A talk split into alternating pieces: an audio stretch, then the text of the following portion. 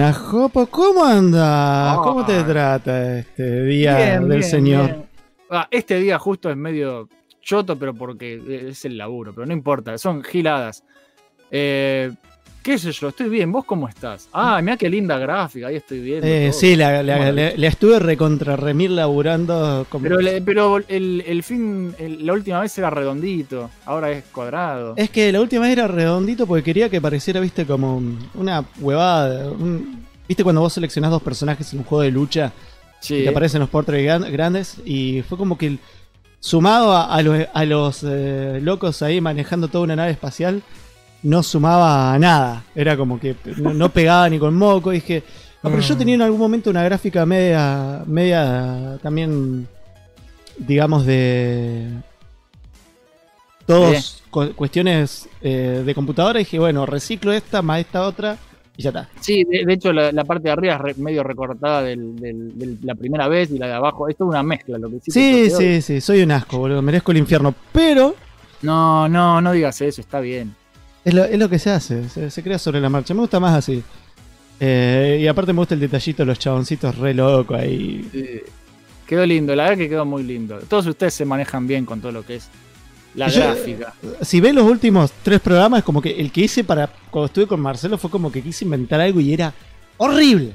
Era horrible, boludo. Es el layout más incogible del planeta. Cuando estuvo Sí. Tripo, tenía un poquito más de onda, pero igual no me cerraba. Porque toda la onda pixelosa no pegaba. Y bueno, y ahora está así. Y lo voy a dejar así forever and ever. Eh, Ju- justo está diciendo Saki en el chat que me encanta que no deja pasar una. no, Mentira, mentira. no deja No pasar. digas eso, Saki. Saki no deja pasar nada. Yo estoy tratando de que eh, el micrófono esté a mi favor. Bueno, señores, ya saben cómo es esto. Acá charlamos, miramos cada tanto el chat, pero más que nada charlamos con el señor Jopo. Vamos a hablar Sí. de todo un poco. En realidad, De todas cosas malvadas, porque los temas que pusiste para elegir son para hacerme chivar. sí, en realidad de eso hay que hablar de uno solo. Vota- votaron uno de los dos. Aunque obviamente vamos a tocar el otro, pero no de Mm. forma tan directa, ¿no? Porque Eh, yo creo que los puedo mezclar. Yo creo que los puedo mezclar porque estuve pensando y creo que están conectados. Entonces, Todo no, está no, conectado, todo. está conectado. Eh, pero para empezar, más que nada, por si hay algún colgado. Porque esto obviamente después sale en otros lados y por ahí nos está escuchando gente en algún otro medio podcasteril que ni nos ni sabe quiénes somos. Eh, ambos dos somos creadores de contenido, eh, tanto en YouTube Contenido. como en Twitch, digamos. O sea, decir que uno es creador de contenido en Twitch suena medio raro porque en realidad más que creador de contenido sos un tipo que, hace- que juega en vivo. Para mí Sí. no entra. Pero digamos que somos eh, en Twitch entretenemos Bueno, y creamos contenido en igual. YouTube. A ver, hay gente que hace muy buen contenido para Twitch, que no es solamente jugar, que lo hace interactivo, que lo hace, viste, más loco y, y funciona, y bueno. Sí. Eh, eh, de hecho, a mí me da un poco de bronca cuando me ponen eh, no sé, estos premios de mierda de los juegos. De, de Los Game Awards, sí, mejor creador de que contenido. dice creadores de eh. contenido y son todos streamers, ¿viste? Y es como, dale, la puta que te parió. Tenés, había un montón de opciones así de, de youtubers grosos que hacen contenido, que editan, que, que pasan horas editando, ¿viste? Que hacen cosas en serio. Y te ponen al boludo que juega, que lo único que hizo en serio bien es, es poner tipo la gráfica y después juega y lee comentarios y alguna otra gilada, que también es contenido, pero me parece que es contenido inferior, ¿viste? No es tan elaborado, qué sé yo. No sé si contenido inferior. Igual cualquier persona que esté streameando 8 horas al día, algo se merece. Bueno, sí, No sé sí, sí, sí. Pero algo se merece. 8 horas al día. Cuando yo me enteré Una siesta se merece, una siesta porque pobre tipo. Vos imaginate el ninja, boludo. El ninja se haber querido más. No. ¿Sabés lo que fue el chabón estar obligado?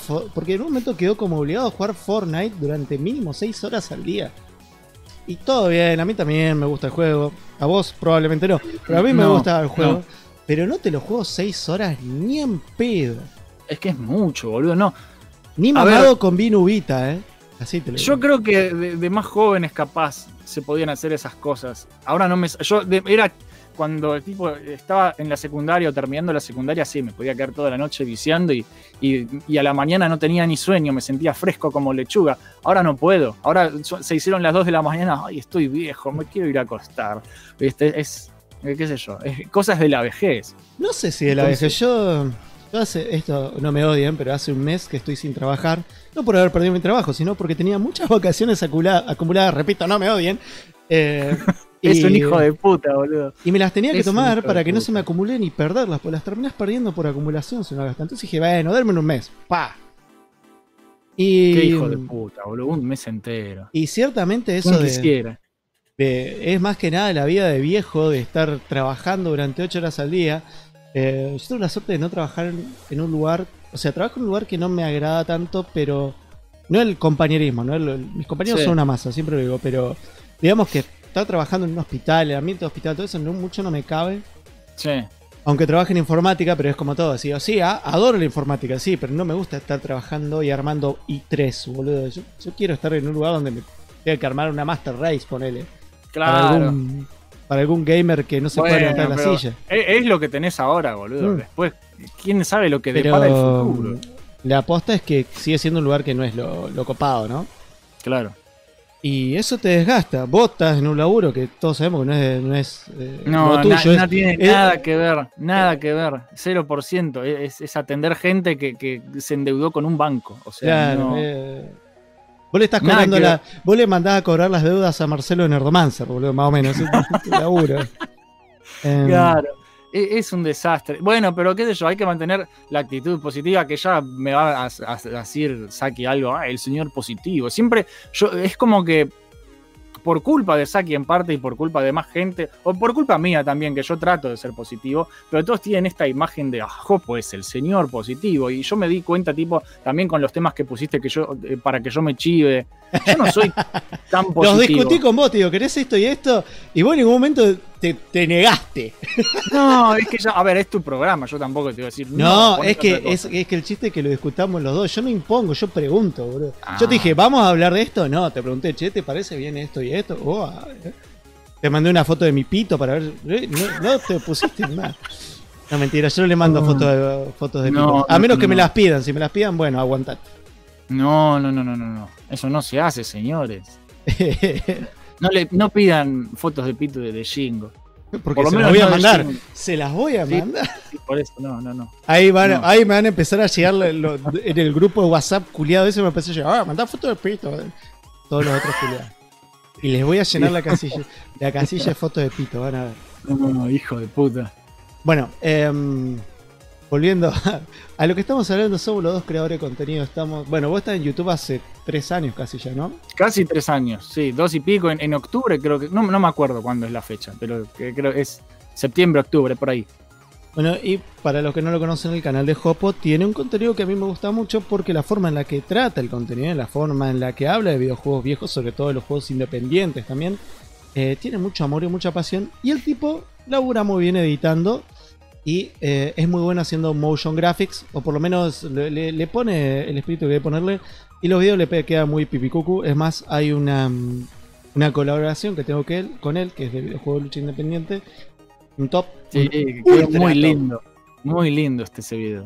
Es, Sí, mi favorito. Que yo agarré y le dije a Jopo, yo sé lo que es editar con alguien que no te mande ni siquiera una Ay. captura de lo que tenés que meter y le, y Hizo le mandé él. un... Hizo todo él, boludo. Dije, No, fue, fue glorioso. es que Tipo, na- nadie hace eso, nadie hace eso. Todos me dicen, no, escribilo vos y después yo le pongo mi toque y, y qué sé yo, cosas así. Shingo escribió todo, hizo la selección, hizo todo él. Me mandó los links para bajar el footage del video. Me mandó los datos de los juegos para que haga las barras. O sea, y me, y me mandó el audio ya editado, ya estaba todos los volúmenes bien, ya estaban recortados los espacios, todo, todo. Y fue como, qué fácil que es así. Qué fácil Bueno, que es así. cuando yo empecé a, a trabajar de editor de videos para Loaded, al principio eran así las cosas. Era Claro. re lindo, boludo. Era como, toma, acá tenés el guion, todos los links a los videos, todo editadito. Perfection. Perfection. Pero, ¿y, pero ¿por qué decís que era así? Porque de a los al año, te doy un ejemplo, el tío Erwin agarra y me dice, bueno, acá te voy a agarrar y te voy a mandar el guion para la review del Dishonor. Y Sí. todo el footage necesario. Bueno, me llegaban las cosas. Y me manda, el culiado me manda el, el guion, que es muy lindo guion, muy explicadito, muy detallado cada cosa del videojuego. Y cuando voy a ver el footage, no te, el footage, son horre- el gameplay. Footage. Y cuando Sí. voy a ver el gameplay, eh, era él caminando dos metros, doblando a la izquierda, o sea, el personaje, y nada más. Y, en el, y, él- vos veías el guion y decías, sí, porque podemos agarrar y utilizar estas bombas, Sí. estos poderes, y acá Claro. somos esto y el otro. ¿Y dónde está para hacer todo esto? Bu- O sea, sí, tal- bueno, eh, Abel eso. me hace lo mismo. Abel me hace lo mismo cuando se pone, a- se va por las ramas y se pone a hablar de sí, porque estas son todas las skins que hay y después vos capaz vas a, y lo tengo que sacar de la galera, ¿viste? Y Claro. capaz no, no hay en YouTube o no hay en buena calidad y entonces le digo, bueno, pues entonces hay que grabarlo, le digo. Y no, que no, entonces, viste, la concha, entonces directamente lo saco y lo borro y listo, se editó. Chao. Esto, viste, a- hay grabaciones, bueno, ahora grabaciones mías también, que me doy cuenta, viste, que duran, no sé, una hora y media y después termina siendo un video de 40 minutos. Porque me equivoqué en el medio o por lo que sea. ¿viste? Tienen, sí, sí, a mí, Pero- a, a mí me pasó eso y bueno, pero creo que con el mejor que elaboró en ese sentido, cuando estaba en Load, era con Mega, Miyawaki Max, que también es, como nosotros, o sea, cuando le dan para elaborar y también me dice, toma, acá te mandé todo el, todo el gameplay. Sí. El chabón, de todo lo que hablaba, me, gra- me capturaba lo necesario para el momento, así como te lo mandé yo, así. Era, eso era lindísimo. Em, pero qué sé yo, es cuestión de laburar. Yo cuando dije, no, no, no. Aparte, cuando me di cuenta que el audio duraba 20 minutos, dije, ¿what? Me fui a la mierda, pero bueno. No, quedó re bien. 20 minutos es lo que duran todos los top más o menos. De hecho, hay algunos que duran casi media hora. Bueno, sí, sí. También depende de, de- Hay algunos que, por ejemplo, mi vieja o, o el último que grabó, que Eso es te iba a Gabriel preguntar. 88, hablan más lento. Entonces es como, hablan más lento. Entonces uno piensa que no, pero en cambio yo cuando hablo digo sí, porque este es el juego, ta, ta, ta, ta, y, y es como Nah, que. el, el de 88 me da risa porque a veces trata de ocultar el acento y a veces se le escapa y es medio raro. Sí. Quedó rarísimo. Porque Sí, y, de de- repente, y de repente dice Republic Comando, ¿viste? Y queda como, sí, o sea, Republic. Eh, Pero me da risa porque lo trata de esconder y de golpe. Ahora, mi pregunta es: ¿cómo es? O sea, ya. eh, yo escuché todo el Radio Mission Start, o sea que Sí, más o menos todo. conozco bastante de tus anécdotas. Pero. O sea, vos tenés una familia muy gamer, en general. Sí. Pero todos, o sea, no es como nos pasa a la mayoría que. Por ejemplo, mi mamá jugó al Tetris, nunca más jugó Sí. otra cosa que el Tetris y el Columns. Y tu vieja Claro. jugaba aventuras gráficas, jugaba. Sí, mi vieja ama el Tetris y ama las aventuras. Todo lo que es LucasArts lo ama. Las primeras de Sierra también las ama. Los Sims los ama. Los juegos de estrategia de, de Age of Empires, Age of Mythology los ama. Es como que son, son sus juegos. Es ma- si, si es solo con mouse, más fa- esa es una técnica. Ese es para. O sea, ella jugaba al, al Family. Pero tipo, le, hinchaba los huevos, tenés que usar las dos manos. Si son juegos que es solo con el mouse, tipo. O sea, a veces hace atajos de teclado. Pero tipo, si es con el mouse, tipo un juego de aventura gráfica, un, Sims, un Age, cosas así, tranqui que puede jugar, mientras con la otra mira el teléfono y qué sé yo qué, sí, ahí puede. Pero si no, viste, ya le empieza a hinchar los huevos. Ya cuando requiere mucha coordinación de las dos manos, tipo juegos de tiros, no. Juegos de tiros ya no le gusta, pero todo lo demás sí. Y, y ahora la pregunta, ¿cómo, ¿cómo se te dio para decirle que haga algo con vos? ¿O le salió a ella, vio lo que hacía? No, a ver, ella sabe, ella conoce más o menos lo que yo hago. Ella, por ejemplo, el otro día, tipo, no sé, me decía de que vamos a, a pedir todos comida, que yo qué. Ay, no, pero hoy, hoy Pedro no puede porque hoy es miércoles de Worms. Entonces, viste, o sea, ella sabe las cosas que, que yo, en las que estoy metido y, y le gustan y conoce. sí, sí, tipo, eh, mi vieja es profesora, ¿no? Mm, Y, y con todos los alumnos lo que siempre eh, ella, me dice que se sorprenden es que ella conoce de cosas que, que uno no esperaría que, que una vieja conozca, ¿viste? Perdón, vieja por decirte vieja, pero sos vieja. Em, pero tipo, nada, ¿viste? Se pone a hablar y no sé, o sea, conoce los juegos que juegan los chicos hoy, conoce, sabe lo que es el Fortnite, sabe lo que son esas cosas, y los pibes capaz que es como, ¿qué, qué carajo sabe esta, esta vieja hablando de tal cosa, ¿viste? O ubica canciones de, de anime o, de alguna serie, ¿viste? Ubica cosas, ¿viste? Capaz no las conoce a fondo, pero si vos le decís Prince of Persia, sabe lo que es Prince of Persia, si vos le decís el Sonic, te, te conoce al Sonic, a Tails, a Knuckles, a Shadow, ¿viste? Está metida, no, no metida, metida, metida como nosotros, como los hijos, pero conoce, tiene un conocimiento general de esas cosas, ¿viste? Entonces, eh, a veces es como que a los alumnos de ella le choca. Que ella sepa esas cosas es como raro. Sí, sobre todo porque, y- y porque es de grande tu mamá. ¿Cu- ¿Cuántos años tiene? Choque. Eh, ¿Sabés que O sea, ella ¿es maestra todavía? Sí, sí, sí. O sea, todavía no Ya- cumplió los- no, ya, ya es directora, ya es más grosa que Pero- pero también es profesora. Claro, pero, pero- quiere decir que todavía no, no- no cumplió los 60 años tu mamá.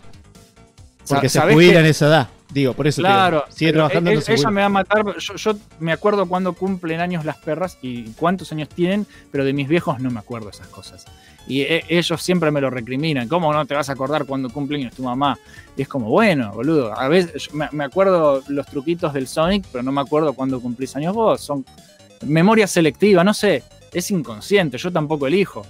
Eh, Cuando acordar. Suerte que me acuerdo cuando cumple mi hermano, que cumple el mismo día que yo, porque somos gemelos. Si no, tampoco eso. Pero eh, para las fechas de cumpleaños tengo un problema, salvo las perritas, esas me acuerdo todo. Eso no pasa nada, pero No, sí, igual. supongo que en cinco años más o menos se jubilará, qué sé yo. ah, no, entonces, no, no es tan vieja. No, pero igual, viste, a, a los alumnos y a los y a, a los otros profesores, los compañeros de ella, qué sé yo qué, también les choca que, que sepa algunas cosas que son tipo raras para que ella sepa. Tipo, Y qué sé yo. Igual está bueno cuando vivís en un lugar donde a todos les gustan los videojuegos, las computadoras, está bueno porque es como que podés conocer esas cosas de, de pibe. O Sí. sea, en mi caso es al revés. O sea, yo, yo fui el primero en romper la bola con tener una computadora. El primero con querer tener videojuegos. O sea, con querer tenerlo. Porque, por ejemplo, yo tenía mi, mi prima, que el padre trabajaba en el petróleo. Sí. Ergo, Allá es todo petróleo, boludo. obviamente. Ergo tenía muchísima plata. Entonces Mm. mi prima, sin pedir nada, le llevaban el Family. Bueno, el Atari 2600 primero, después el Family. Eh, y era como que en parte lo conocía por ella, las, todo lo que era juegos. Pero yo Claro, creo que rompió las bolas con tener videojuegos, computadoras. Y, y al día de hoy, por ejemplo, vienen y me preguntan cosas de celulares. Está bien, yo si me siento entiendo un celular, pero yo no, yo no me pongo a pero no me pongo a jugar con el celular como los chicos de hoy en día. Claro. Entonces como que me dice, che, ¿cómo puedo hacer esto? Bla, bla. El celular le pasa esto, bla. Y yo Eh, digo, ya, sos, ya sos el, ya sos el tecnológico de la familia, Ah. tenés ese rol y te cabe. Te van a hinchar los huevos para siempre, hasta que te mueras. Sí, yo, yo le digo la verdad, mira, no tengo ni idea. Porque el celular, yo cuando anda mal lo formateo, no sé qué, qué quiere que te diga. Lo reseteo a fábrica. Eh, mentira, Sí, me siento y aprendo, pero no. No, lo pero voy a, lo no voy a bueno. visitar una vez cada dos semanas. eh, Lo voy a estar tres horas sentado viendo cómo concha arregla el celular. Bueno, a mí me pasa eso con lo que es la casa de mi abuela. Que, que también siempre que llego es, es, ay, arreglame la computadora, ay, mirame el teléfono. Y es como, la concha de la lora. Sí, abuela. Este, y capaz es una pelotudez, capaz lo viruseó todo y está todo hecho mierda y no puedo hacer nada. Y es formatear de la mierda. Pero esas cosas pasan, qué sé yo. Es- Sí. Acá, por lo menos, los juegos. A ver, no es solamente mi vieja, es, es la familia de mi vieja. eh, lo- todos los hermanos, porque son siete hermanos, imagínate. Y del más grande al, al más chico, todos, viste, fanáticos de la, de la tecnología, tipo fanáticos de- del cine, de los juegos, viste. Es como que cada uno tiene su cosa, pero son todos medio friquitos. Entonces, viste, de ahí salió mi mamá y bueno, y de ahí salí yo después. Entonces, es por eso, es todo culpa de ellos. No es culpa. Eh, entonces, eh, eh, entonces el famoso tío Jedi del que hablabas cada tanto, que ya no está entre Sí. nosotros, es uno con la fuerza, Sí, eh, era hermano de tu mamá. sí, hermano de mi vieja. Y de, de hecho, estoy pensando en dedicarle algún programa o algo. porque- Sí, no, es que han hablado Sí, una bocha. O sea, yo me, me escuché. era un tipo muy grosso, era un tipo muy grosso. Tenía sus, sus mambos, pero era un tipo muy grosso. Un tipo muy copado. Eh, y gracias a él es que somos unos frikis de mierda, mis hermanos y yo. Es, es- porque él es el, el que. O sea, todos los demás es como que son fanáticos de esas cosas. Pero mi tío era fanático, ¿viste? Era, era sí, vení, te ¿viste? le compré a los chicos la colección de LucasArts, de la, la, la tengo en algún lado tirada, no sé dónde mierda está. Las LucasArts Archives, volumen 1, 2 y 3, ¿viste? Que son todas las colecciones de los juegos todos originales, ¿viste? Hacía esas cosas. Nos traía eso y mi mamá se disfrazaba de Batman. El tipo tenía un traje de, de- de Batman de, de las pelis clásicas de Burton y, y- y se, se mandó a hacer el traje y tenía un traje de Batman y, y le gustaba subirse a los techos e ir con el... eh, ¿Por qué? Porque le gustaba Batman. O sea, no era solamente fanático. Eh, eh, eh, lo llevaba al extremo. Y un poco también eso preocupaba a toda la familia porque a veces se iba un poco demasiado al extremo. Ahora Sí, sí. está más normalizado eso, fanatismo. Ahora hay cosplay. ¿Viste? En ese momento no había esas cosas. No, ¿cómo cosplay? Caracteriza. Ay, dejate de. Todos los que me dicen, ay, no, deja, 501 y todo. de mierda, boludo. Es un cosplay, no me hinchen los huevos, boludo. Es, es un cosplay. Es- es disfrazarse del personaje que te gusta y no me jodas más. Bueno, ahora eso, bueno, lo que vos, vos esa Ah. anécdota ya la contaste en el programa, lo de tu tío bajando disfrazado Batman. Sí. Que, que tu mamá te spoileó todo. Sí. ¡Ay, Javier! Le grita, es como, dale, boludo. No digas No eso. me rompas la ilusión, está bajando Batman. Claro, es Batman. Y Eh. todos ¡ah! corriendo ahí en el cumpleaños. Re emocionados. Eh, no, eso sería re loco. Eh, Sí. Mi pregunta fue cuando escuché eso, ¿y qué pasó con el traje de Batman? El traje de Batman quedó, eh, se pudrió. Porque, No. Sí, se repudrió. De, de hecho, lo- cuando se le empezó a pudrir, eh, lo podría haber cuidado un poco más. Pasa que creció mi tío. Mi tío cuando se hizo ese traje tendría veintipico de años. ¿Viste? Y nada, era un tipo de 40 ya. Y un día va a ver dónde está mi traje y estaba, no le queda, no le había, ya no le quedaba cierto, le salió la panza birrera, que eso qué, y llegó un punto que no le quedaba y lo guardó. Y un día, tipo, después de muchos años, che, ¿te acordás del traje de Batman? Sí, vamos a ver. El tipo lo va a buscar, lo abre y estaba todo podrido, ¿viste? No. Hecho mierda. Y Sí. nada, se rompió todo. Pero Eso- eso, hubiera Eso en sido algún momento tenés que poner una foto, pues debe, debe haber fotos de esos archivos. Eh, Sabés que ya busqué fotos, tenía fotos y no sé dónde están. Las No. tengo que escanear o algo. Pero hay, hay varias fotos de, de mi tío disfrazado de Batman. Y además era re lindo el traje. Era re lindo. Lo voy a buscar. Lo voy a buscar porque la verdad que. eh, eh, eh, es muy bueno el traje. Ah, Es más, de, hecho, en una casi se cae también, tipo, por sacarse fotos. Porque claro, no va a contratar un fotógrafo, no, va a poner él solo. Entonces, viste, el que ponía la cámara, todo con un traje, viste, caminando así, es jodido. Bueno, Lo que sé eh, yo. eh, eh, es muy loco Ojalá. eso. Sí. Ojalá. Ya, ya le voy a dedicar un, un programa o algo, porque se lo merece. Un, un capo. Estaba, estaba transmitiendo Rinstein hasta hace un rato. Sí, Risten estaba transmitiendo y acaba de hacer un raid con un total de cinco participantes. Ah, sí, Y- vengan, y- ve- vengan. vienen todos a saludar, viene Ted, viene Robert, vienen Bueno. todos en patota del, del ¿A qué jugabas, Risten? No sé a qué jugaba, pero bueno, no importa. Algo de Sonic, seguro. hijo Y ahora están puta. todos con Sonic. Y por- Y porque Risten does what Shingo don't. Sí, la concha de su hermana. Me reutilizó como campaña de marketing, boludo. Pues dice, ah, no es apareciste. es muy bueno. Y, y suena, ¿viste? Ristein, Ristein, Ristein does what Chico don't. Hay, que- hay que, hay que armarla, ¿no? Hay que hacer la publicidad entera ahora. Porque No, no, y no. va escalando. Ya, ya Me- hay gente voy, a, que voy, a, voy contratar a tu estudio de abogados para demandar por infringir derechos de, Ah, de uso de imagen. Mm. qué cago de risa. Qué cago de Bueno, risa. como siempre, uno se termina yendo por las ramas. Eh, Sí. Volviendo a lo que hacemos nosotros un poco. Eh, ¿cómo, cómo te la ves para este año con, con Mission Start? ¿Cómo, cómo te, puede- porque bueno, antes de hacer Mira. esto, obviamente me mandaste que ya te estás organizando porque hay que moverse. Sí, sí, ya, tengo organizado mínimo medio año. Eh, tengo planes para vos, para Saki, para Ted, para un par más. Viste, ya estuve charlando por separado, cada uno va a hacer algo. Eh, para Tac Tac Duken con los dos, con Shingo y Saki también una cosa va a haber. Eh, juegos de Dragon Ball posiblemente, no importa, no quiero spoilear. Eh, es- es- lo estoy armando, lo estoy armando con tiempo. Hay planes de expansión del contenido, hay planes de expansión del staff. Oh, Eh, pero está todo siendo trabajado muy lento, porque justamente la discusión que tuve hoy fue que, claro, a ver, Million Start es mi bebé. Por más que lo fundé con, con Abel, que yo qué, es mi canal, porque soy el que mueve el culo y hace todo. Entonces, cuando yo trato de que alguien más haga algo, es como que yo quiero que haya el mismo nivel. Nunca van a tener nadie el nivel de compromiso que tengo yo con Million Start. Y, entonces nada, eh, a mí me choca un poco que no veo. Entonces no puedo delegar cosas, volvemos al mismo al tema de antes. Me cuesta delegar cosas porque no le meten la misma onda o me lo patean o me dicen, no, hoy no puedo ir a grabar porque me acordé que tengo que ir al supermercado y entonces yo quiero matar a Abel, porque me dice eso y lo, quiero asesinar.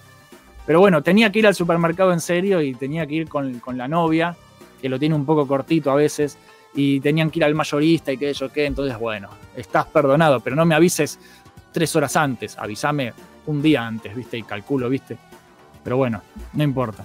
Porque encima yo cambié todo el horario de streaming, dije, bueno, ahora voy a streamear los jueves porque los lunes viene Abel. Y cuando ya estoy en el trabajo, Abel me dice, ay, tengo que ir al supermercado. Y yo estoy a las puteadas, no, la concha de la lora. Y llamo a mi hermano y le digo, che, ¿me podés pasar en el rígido? Tengo una imagen de hoy Twitch para, de- para la publicidad, así la cargo desde acá, desde casa, y tengo que dar vueltas y tengo que cambiar todo, porque a último momento el señor me dijo que tenía que ir al supermercado.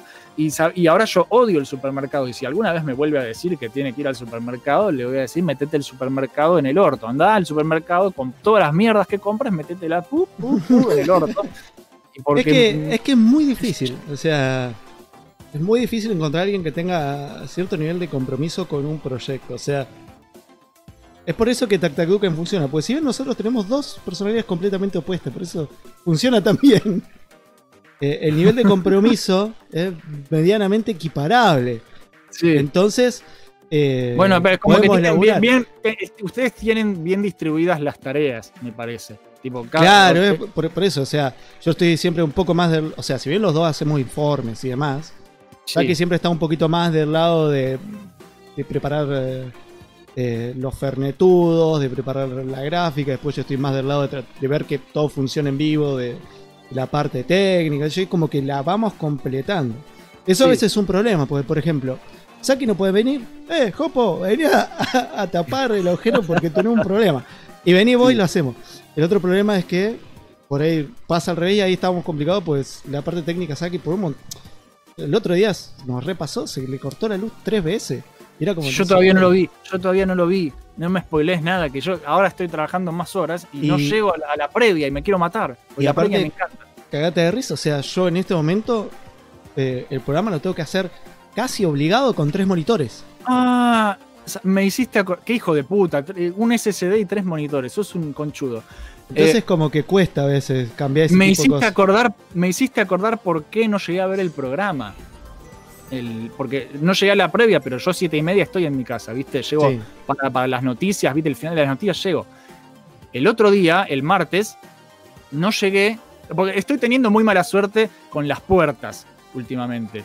Sí, sí, tuviste otra más con las puertas. Sí, eh, a ver, el mes pasado le rompí la cerradura a un vecino porque tenía que ir a cuidarle los gatos mientras estaban de vacaciones y metí mal la llave y les rompí la cerradura. Sí, tuve que meterme por la ventana, hacer un quilombo, eh, tu- tuve que arreglar, eh, un bardo. Ayer, no, ayer no, ayer fue miércoles, ¿no? Sí, el martes voy, eh, vuelvo a casa después de trabajar y está mi hermano en el pasillo que también venía de trabajar y no podía entrar. Y le digo, ¿qué pasó? No, es que la puerta no abre, es como oh, la concha de la lora. Trato de abrir y está trabado, no, no pasa, se rompió la cerradura. Eh, me asomo, trato de ver el cerrajero de la esquina, no está, está todo cerrado. Trato de llamar al otro cerrajero que queda más lejos, eh, tampoco, está cerrado. Entonces digo, bueno, tengo que llamar a uno de estos cerrajeros eh, que son tipo de emergencias 24 horas, que yo qué. Pasa que esos te rompen el culo. Y ese tipo, lo llamé, tardó media hora, yo esperando ahí como un pelotudo afuera de mi casa para que venga el tipo. El tipo vino, agarró, me abrió la puerta, pero me la dejó sin cerradura, tipo la dejó abierta, rota, y me cobró tres lucas, boludo. Y yo tipo había cobrado el día anterior y estaba re contento de que voy a gastar en esto, en esto, en esto, porque yo como todo con la plata también calculo eh, cuánto voy a gastar en jueguitos, cuánto voy a gastar en, en lo que sea, y de repente me cae este conchudo y me dice, sí, ¿sabes qué? Eh, te rompí la puerta, son tres mil pesos. Y es como la puta que lo parió, la puta que lo parió. Pero bueno, tuve que cambiar la cerradura. Y charlando con el que me cambió la cerradura, y bueno, justamente, eh, llegué tarde a Tac Tac Duken, llegué justo para el final porque no me abrieron la puerta de casa hasta esa hora. Pero a ver, espera, el chabón básicamente te rompió la cerradura, no la arregló, o sea, fue como que No, te rompió la Me cerradura. abrió la puerta. Te Pero abrió porque la si no, puerta. yo no, no- Bueno, pero no podía entrar a mi casa yo si no. Está bien, ¿entendés? pero eso a mí me hace pensar, una bolude que voy a decir. ¿Y si lo hubieras abierto a patada hoy a la mierda? Es que tendré, eh, lo pensé, pero yo posiblemente hubiera roto no solo la cerradura, yo hubiera roto toda la puerta y hubiera ver que ah, tendríamos que cambiar después toda la puerta en vez de No, solo la no, no cerradura. es tan difícil, ¿eh? No sé, no sé. La cosa es que me rompieron el orto. Sí, sí. ¿Por No, a mí, a mí lo que me llama la atención es que te rompa la puerta y que después te diga. O sea, te cobre tres lucas por abrirte la puerta, No, rompiéndotela y que, que, que no haya ningún tipo de. Bueno, te pongo la cerradura nueva o. Nada. No, es, es que no lo llamo más. Al día siguiente, porque claro, me dejó la puerta sin cerradura. A la mañana siguiente, antes de ir al trabajo, consulto al cerrajero de siempre, ¿viste? Y tipo, ese me dice, ¿cuánto te cobró? Tres lucas. Uy, te recagó, eso sale 500 pesos, me dice. Y yo estaba Sí. como, no, no, no. No, Bueno, eh, eso, esos son los clásicos. eh, Sí, son unos garcas, no los llamo nunca más, que se metan las llaves en el no, culo es, es también. que eso, eso básicamente Una lo que tenés. basura. Siempre que el chabón le diga, mira, te, te tienen que hacer un laburo de eso, le decís, ¿cuánto me cobra? Lo que pasa es que te cobran eso porque saben que no hay otra cosa. Claro. Y Es que si no, no entro a mi casa. Es Claro. así. ¿entendés? Entonces me puede cobrar lo que quiera el tipo. Pero yo, Sí, sí. yo esperaba que me saliera una luca, pero no tres lucas, ¿viste? Y nada, y lo gracioso de esto es que nada, al día siguiente viene el otro cerrajero, me, me pone una cerradura nueva, que también dos lucas más, ah, plata a la basura. O sea, no, no es a la basura, pero porque tengo que tener una puerta que se pueda cerrar. Pero también, viste, más gastos, gastos, ah, ¿qué es eso? Oh, gastos, viste, lo odio. pero vida adulta. Welcome to Sí, adult no, life. odio, lo odio, lo odio. Eh, eh, ah, me da una, me genera un odio, pero bueno, no importa. La cosa es que me enteré porque el, cerrajero de la esquina no estaba, así que tuve que llamar al de tres cuadras y me quedé charlando con el tipo porque era recopado y resulta que el, el cerrajero ese es hermano del otro cerrajero y hay otro tercer hermano. Es una familia de cerrajeros y están todos peleados porque cada uno tiene marcado un territorio en el mapa del No. barrio de, de a quién le pertenece cada a, a quién y me dijo que no se vaya a enterar mi hermano que yo vine acá porque estamos todos en el horno. Este es su territorio me dice. No, Hay toda la una mafia de disputa- los cerrajeros, Sí, boludo, no, hay no, toda una disputa territorial de cerrajeros. Y, y nada me cagué de risa el tipo me contaba eso y, y es como mirá boludo es una mafia de cerrajeros y son todos hermanos es la familia Cerra, Cerrajeli viste no sé. Eh, pero- puedo ver que te has pasado el territorio, le abriste la puerta a Doña Rosa. Yo que te confié. Y así una cerradura en la cabeza al otro día Sí. en un basurero. sí claro viste ¿Te imaginas el Don Corleone de los cerrajeros?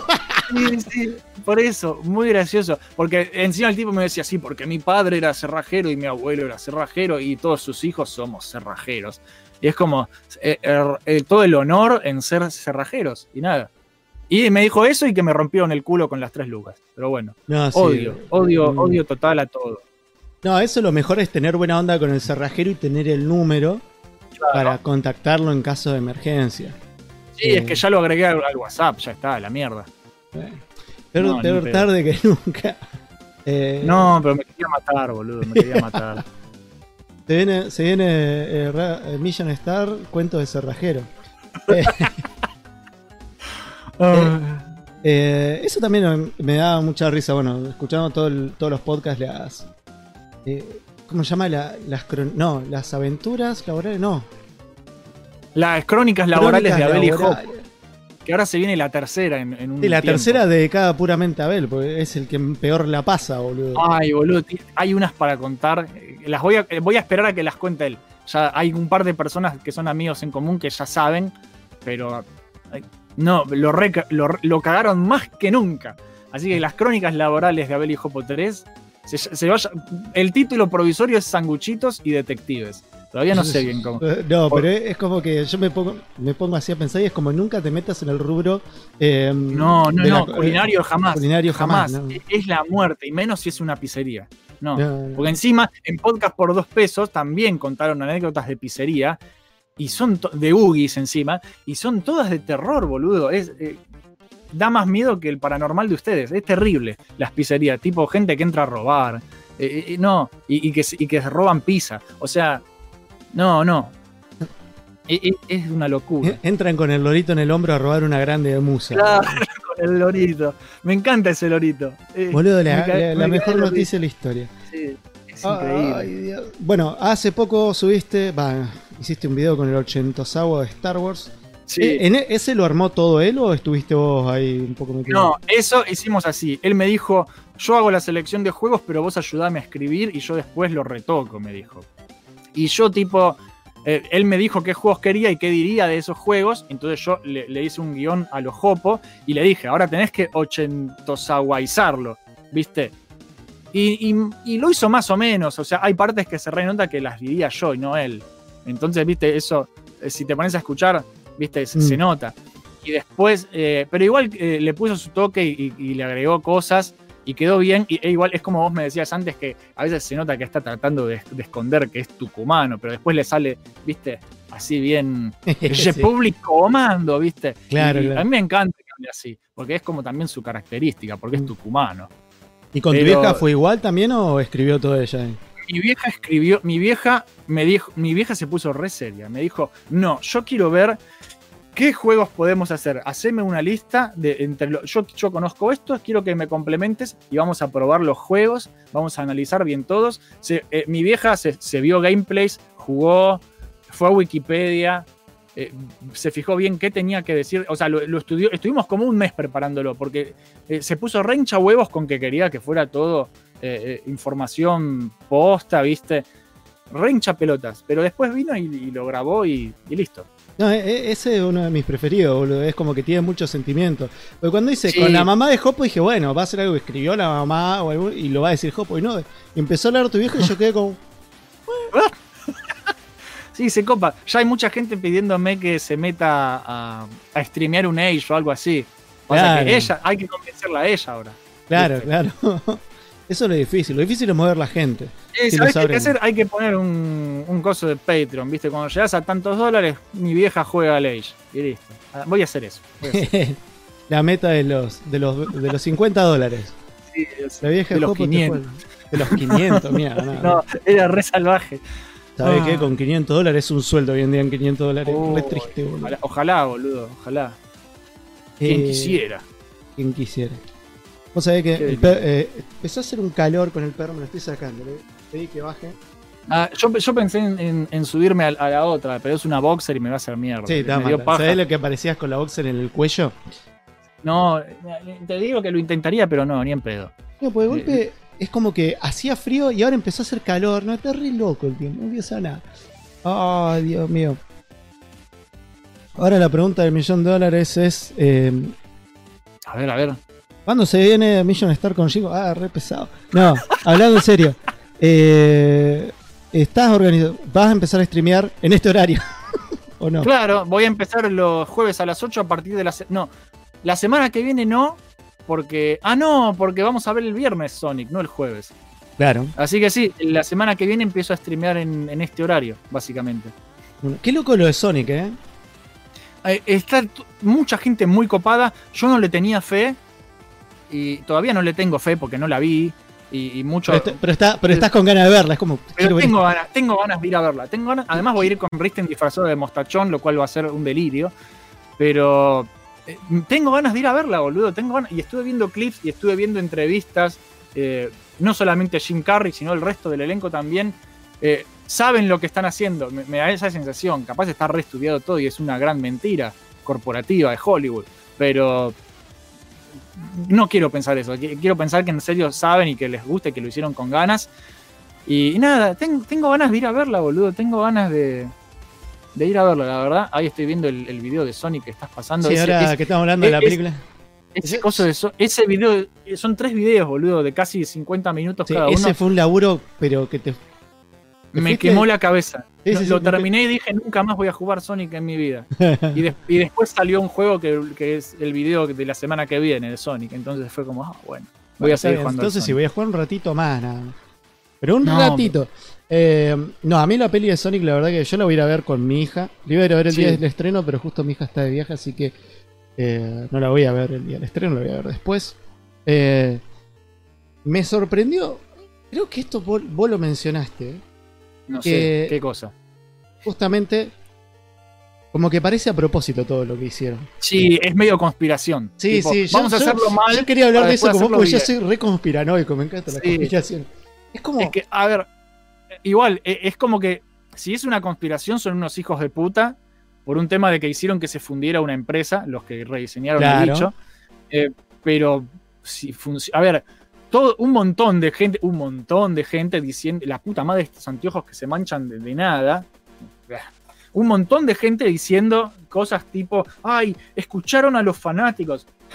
Eh, ahora vamos a ir a ver la película dos veces, ¿viste? Y es como, no, boludo, no es, eh, eh, es, es un plan, boludo, es el plan de ellos. Es que, O sea, hijos de puta. es que si no era un plan, igual le salió muy bien. O sea, el diseño original de la película, yo esto es una, una cuestión que hablamos con Zack en su momento, fue como que yo dije, me parece medio choto que el director tenga que cambiar lo que estaba haciendo por una cuestión.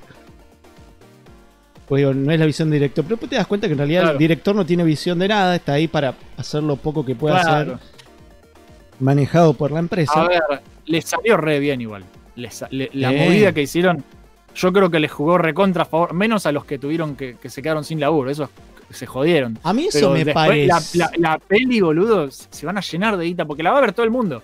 La- la- yo, si me gusta, la veo dos veces, tres. No, es que a mí, a mí, bueno, eso de que los echaron, para mí eso todo fue toda una movida publicitaria, porque me parece, o sea, que cerraran un lugar. Claro. Para mí, porque, a ver, Ah, mi cuello. a vos te encargan un laburo, ¿no? Bueno, vos sos diseñador, Sí, ¿o no? Entonces Sí. es como que te encargan un trabajo sí. y te- vos tenés, depende, depende del cliente, ¿no? Depende del culo latigazo, es así. Pero uno por, lo uno por lo general le dice, bueno, ¿qué querés? Esto, bueno, te hago tres o cuatro diseños, elegiste Sí. uno y trabajamos sobre ese hasta X cantidad de modificaciones hasta que esté lo que vos quieras, ¿no? A Sí, veces si no, sí, depende, de lo que le cobres, es, es hasta tanta cantidad de mod- modificaciones, o si te están pagando buena plata, o si estás cobrando Sí, el- eso, a eso es más bonito. o, más o si paciencia. estás cobrando el tiempo que realmente estás laburando. Sí, igual decís, bueno, vos, vos, vos mandame, vos hasta que quede bien. Y, le vas a. No podés hacer eso igual. No podés ¿Eh? hacer eso. No, acá en. Argentina eso no lo puedes hacer. Porque si vos te en Neuquén por- por sí, lo- en Neuquén funciona. En Neuquén, hijo de puta. Acá si te guías por los precios de los tarifarios, no, no, no conseguís un puto laburo. bien pedo. Nada. Tenés, tenés que hacer recortes, pero a lo loco. Tenés Es una de las cosas Te hago pocas, precio, ¿viste? No, no, eh. Nada, sí, una de las pocas cosas que, que tiene positivo de, de hacer diseño en Neuquén es que acá te pagan cualquier huevada, lo que sea. Hijo de puta, boludo. Guarda, de puta. no, no siempre voy a- enganchás a esos clientes. Pero cuando los enganchás, vos decís, mira, quiero un logo. Bueno, son 7 lucas.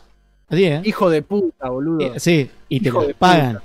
Te las No, pagan. sos- sos Porque-. Porque ya se entró a romper ese mito un poquito de, ay, ¿por qué te voy a pagar 7 lucas si mi sobrino en Paint lo hace mejor? Pues ya se dieron cuenta que las cosas en Paint son una mierda. Claro. Pero todavía no se dan cuenta que hay Ojo. muchas cosas que están A- hechas A mí, bajadas eso me en pasa- templates. a mí eso me pasaba mucho haciendo zapatillas, eh, igual. Que tipo, Bueno, haceme el diseño que hizo este pibito. Y era eh, botines, ruedas. Y, y era y era hecho en paint literal. Pero bueno, no importa. Bueno, la cosa Gente- es que Siempre, siempre va a haber gente así. Es- hijos de puta. es que yo pensaba en que, o sea, que, ¿qué estudio te va a rehacer? O sea, vos agarraste, hiciste el diseño como ellos te lo pidieron, te dieron el Sí. ok, está todo perfecto. Sale el trailer de la puta película, tenés casi toda la película terminada de, de hacer en teoría, Y la gente lo odia. y la gente lo odia. Y no te pueden echar la culpa a vos, porque vos trabajaste sobre lo que ellos te dieron. Es que sí, boludo. En realidad no es culpa de ellos, es culpa del, del- el boludo que lo haya diseñado. El, el- el- capaz de- ni siquiera. Capaz no, ni es siquiera culpa del productor, el que el productor, el que, el, gordo, el gordo con traje fumando un habano que dijo, "Oh, este me gusta, ¿viste? El gordo Eso, con traje porque- fumando un habano y violando a un niño, porque así son todos Claro, en Hollywood. son Sí, caca. sí, sí. sí. Es un desastre, boludo. Un desastre. Entonces es como que. Para mí es todo ya medio movida publicitaria a propósito. Yo no Sí. creo que le hayan hecho fundirse un estudio por eso, un estudio de diseño. Eh, o son esos estudios que los crean para hacer esto y después los disuelven. Porque Sí, lavado por de guita, porque un montón de Eh, cosas más. Sí, es que es todo sospechoso. Por eso yo estoy convencido de que algo. No sé si. No te digo que sea una super conspiración eh, nivel gubernamental, tampoco exageremos, pero una conspiración nivel mediano en, en Hollywood, sí. Una nueva movida, un nuevo intento de probar cómo funciona. Porque viste que después hubo eh, la de Cats también, que no la vi, La, pero. la de le- Cats le fue como el orto. Como le fue como el orto, pero también leí que la estaban como parcheando, viste, para el cine, tipo, y le ponían versiones nuevas, viste, le cambiaban cosas, viste, es como que se- si se pone de moda, a ver, George Lucas lo hizo con Star Wars hace mil años con, con las ediciones especiales, pero no, no está bien, boludo.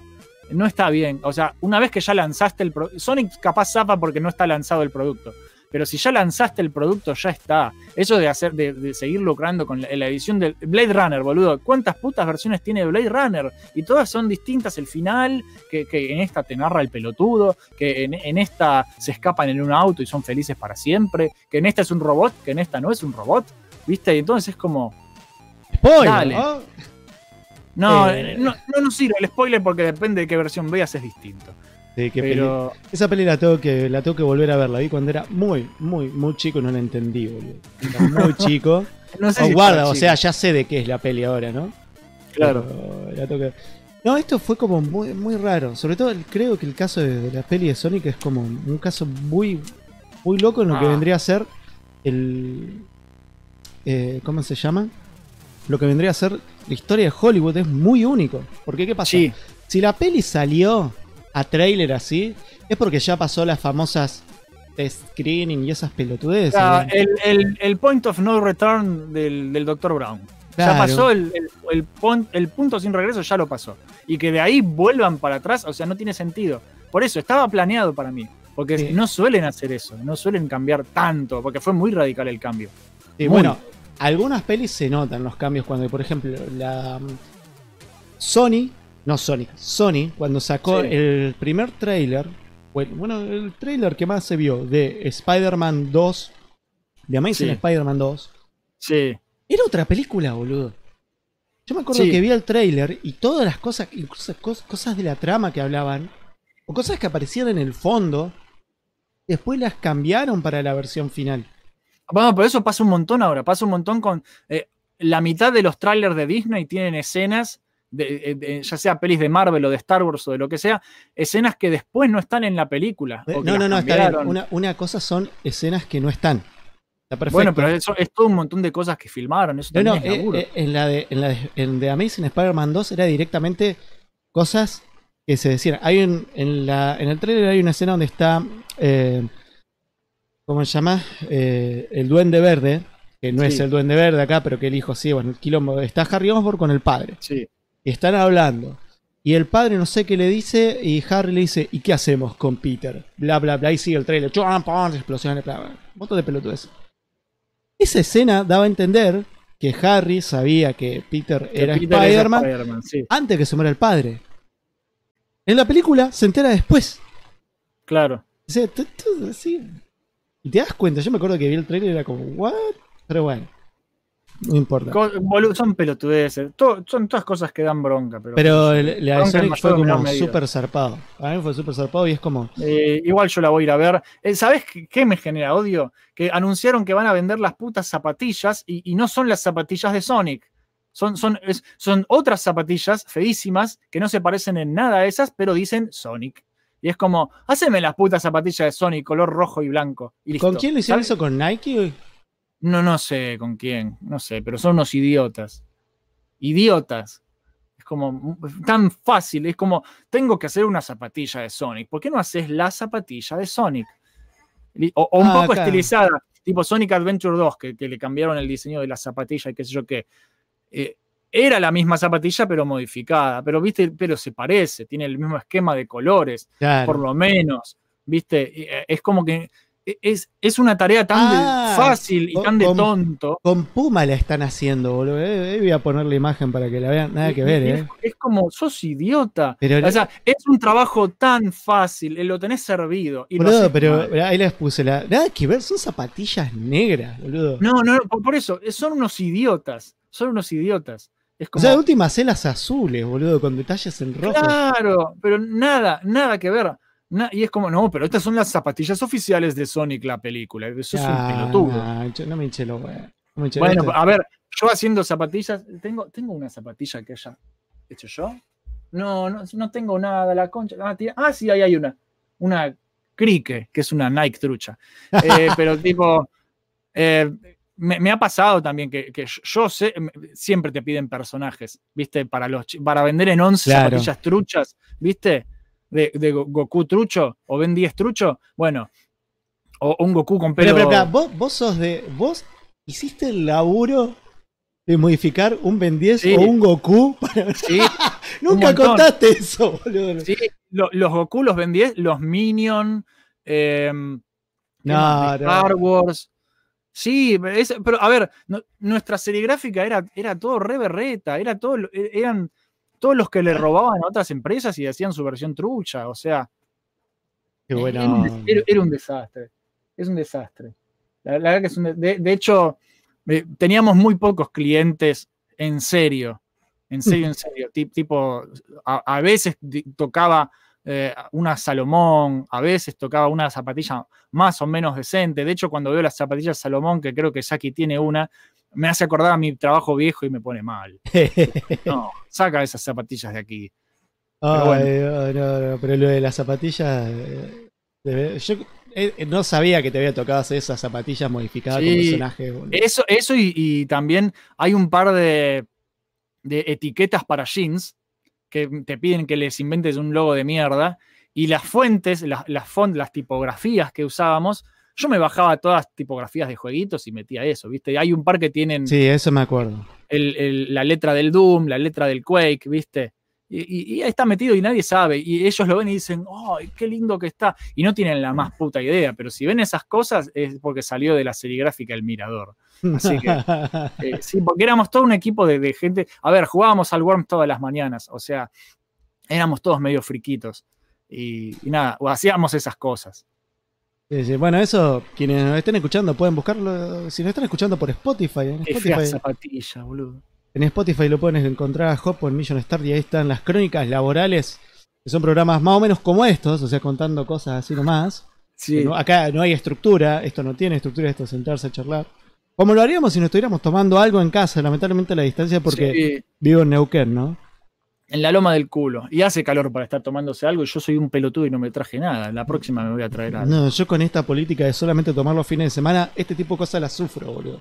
Me tengo una gana de estar chupándome una birra fría y me estoy Bueno, tomando pero mate. no necesariamente una birra, te podías traer un agua. Tipo. Eh, no, no, no, me no. gustaría tener una agüita. Una agüita fresquita. Sí. Igual ahora vamos a tener un, un intermediario de dos minutos, ahí puedes correr a buscarte un agua. que- Uy, sí, sabes que tengo que salir corriendo a. a- eh, eh, rompí la escalera. Rompí la escalera, porque esto es un entrepiso. Justamente al tener el, el- el techo tan cerca, por eso no hay eco cuando grabo y qué sé yo qué. Pero hay una escalera de madera y la rompí. Eh, Por, por bajar a lo bestia, porque las perras bajan a lo bestia y porque Fervis vino a grabar y me dijo: Este es el escalón de la muerte que siempre me decís que no lo pise. Sí, no lo pises, pero no pasa nada. No lo pises, Fer, se va a romper. No, mirá, pum, se rompió. Y ya, y- y o sea, te lo rompió Fer, no lo rompiste, No, no, no, no lo rompió, ya estaba roto cuando él vino, pero él lo terminó de hacer mierda y yo le dije, no lo pises, y, y lo pisó. Es que, es que Fer siempre, siempre quiere probar los límites de la realidad. no, Esto no, no se bueno Igual- que no igual- me hizo un favor porque ahora la tengo que arreglar en serio. Que de hecho todavía no la arreglé. No sé si se ve. No, no se ve una verga de acá. Si me corro para, para el otro lado porque está tipo. Ah, no, bueno, no se ve. La cosa es que en vez de arreglar la escalera, eh, agarré una de esas escaleras plegables y puse esa escalera. Y ahora uso esa escalera en vez de la escalera de madera. Porque Sí, sí. ya fue. Pero espera, No. entonces vos estás, vos estás en un sótano. No, un entrepiso. Ah, entre piso. Estoy arriba del piso, no abajo del piso. Ah, ah, bien, bien, bien. Por eso se llama entrepiso. En realidad creo que entrepiso O sea, técnicamente. es, es como, es como una habitación entre el piso de arriba y el piso de abajo. Claro, e- es una habitación alta partida al medio. Sí, Así. sí, sí, sí. E- Es una locura. Y bueno, uno hace lo que puede con el espacio que tiene, es así. Exactamente. ¿Qué te iba a decir? Bueno, eh, ya vamos a ir casi por la hora. Lo que podríamos hacer, vos que querés ir a buscarte agua, eh, y yo que necesito ir al baño porque me tomé un termo de mate. ¿Cuánto tiempo tengo? para ir a Dos, mi- minutos. Dos minutos Uy, reloj. bueno. Así, si no, anda, yo voy y vuelvo. Arranco y te espero. Y charlo un poco con la gente que está acá. Yo Bueno, sé y, hablamos del tema que eligieron los Exactamente, si no, no, señores. si no, los vamos a decepcionar. Bueno, tirá la tanda y yo voy a buscar agua, bebo todo a lo bestia y, y vuelvo a subir. Bueno, lo vemos en un segundito, señores. Mission Start, Mission Start. Reviews y gameplays vas a encontrar. Ultra Top, análisis y mucho más. Cuando estés aburrido, buscando contenido de verdad. Suscríbete a Mission Start. Oh yeah, así es viejita. Búscanos en YouTube como Mission Start y disfruta de todos los programas que Jopo y Abel hacen para vos. Listen, start. ¿Alguna vez pensaste qué pasaría si mezclaras el estilo del Angry Video Game Nerd? El físico de Stallone. Hi, my name is Rocky Balboa. y el bigote de Don Ramón. El resultado es Shingo. Eh, hola. Eh, che, ¿le podrías poner un poco de onda a esto? Estoy tratando de vender tu canal acá. Hola. Así está mejor. Acá verás. Reviews, La palabra que taladra mi cerebro es ¿Por qué? gameplays, Ah, podcast, No, no lo hizo más y es excelente, boludo. Es un muy buen manga. O sea, es como si te gustó Slam Dunk, te va a volar la peluca real. y muchas cosas más. Suscríbete a Shingoblog y prepárate a disfrutar.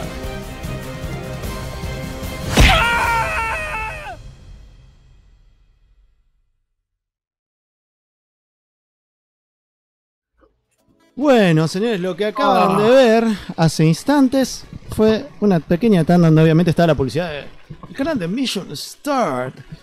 Sí. Si ustedes tienen ganas de aparecer en estos intermediarios que voy a empezar a poner dentro de lo que sería... mm, Se está copiando de Radio Million Star. Exactamente, sí. Estoy copiando la misma idea, pero dentro de este podcast y quizás en, en los streams, pero no sé, porque en los streams uno no suele hacer tantos cortes, digamos.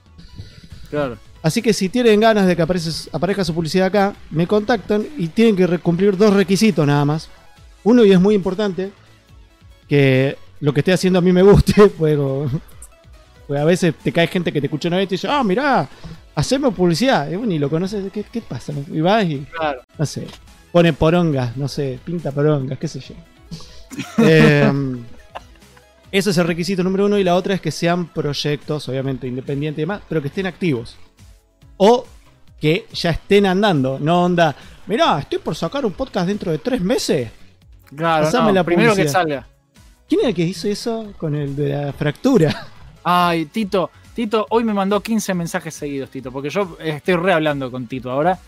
Por- Porque se vi- vive spameando, vive spameando y después lo banean de, de Facebook por Por spamear. spamear, sí.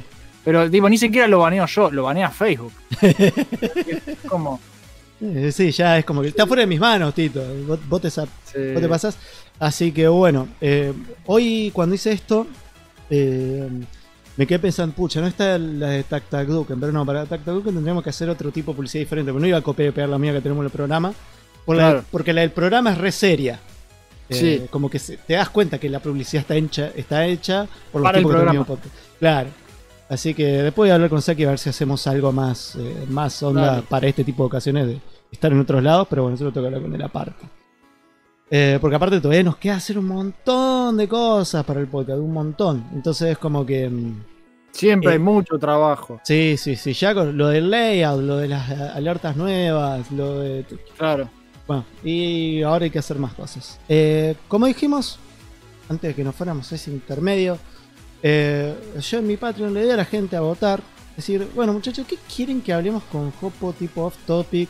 Algo, un tópico que a usted le interese. De lo que Sí. podríamos hablar con Jopo. Jopo Todos temas juega- para que yo me enoje, boludo. Claro, era Jopo con Jopo jugamos muchos videojuegos y también, bueno, si bien vos sos fanático de Star Wars y a mí me gusta, pero no soy, no, no llego al universo expandido, ¿no? Sí. Me falta ver la última peli todavía. igual.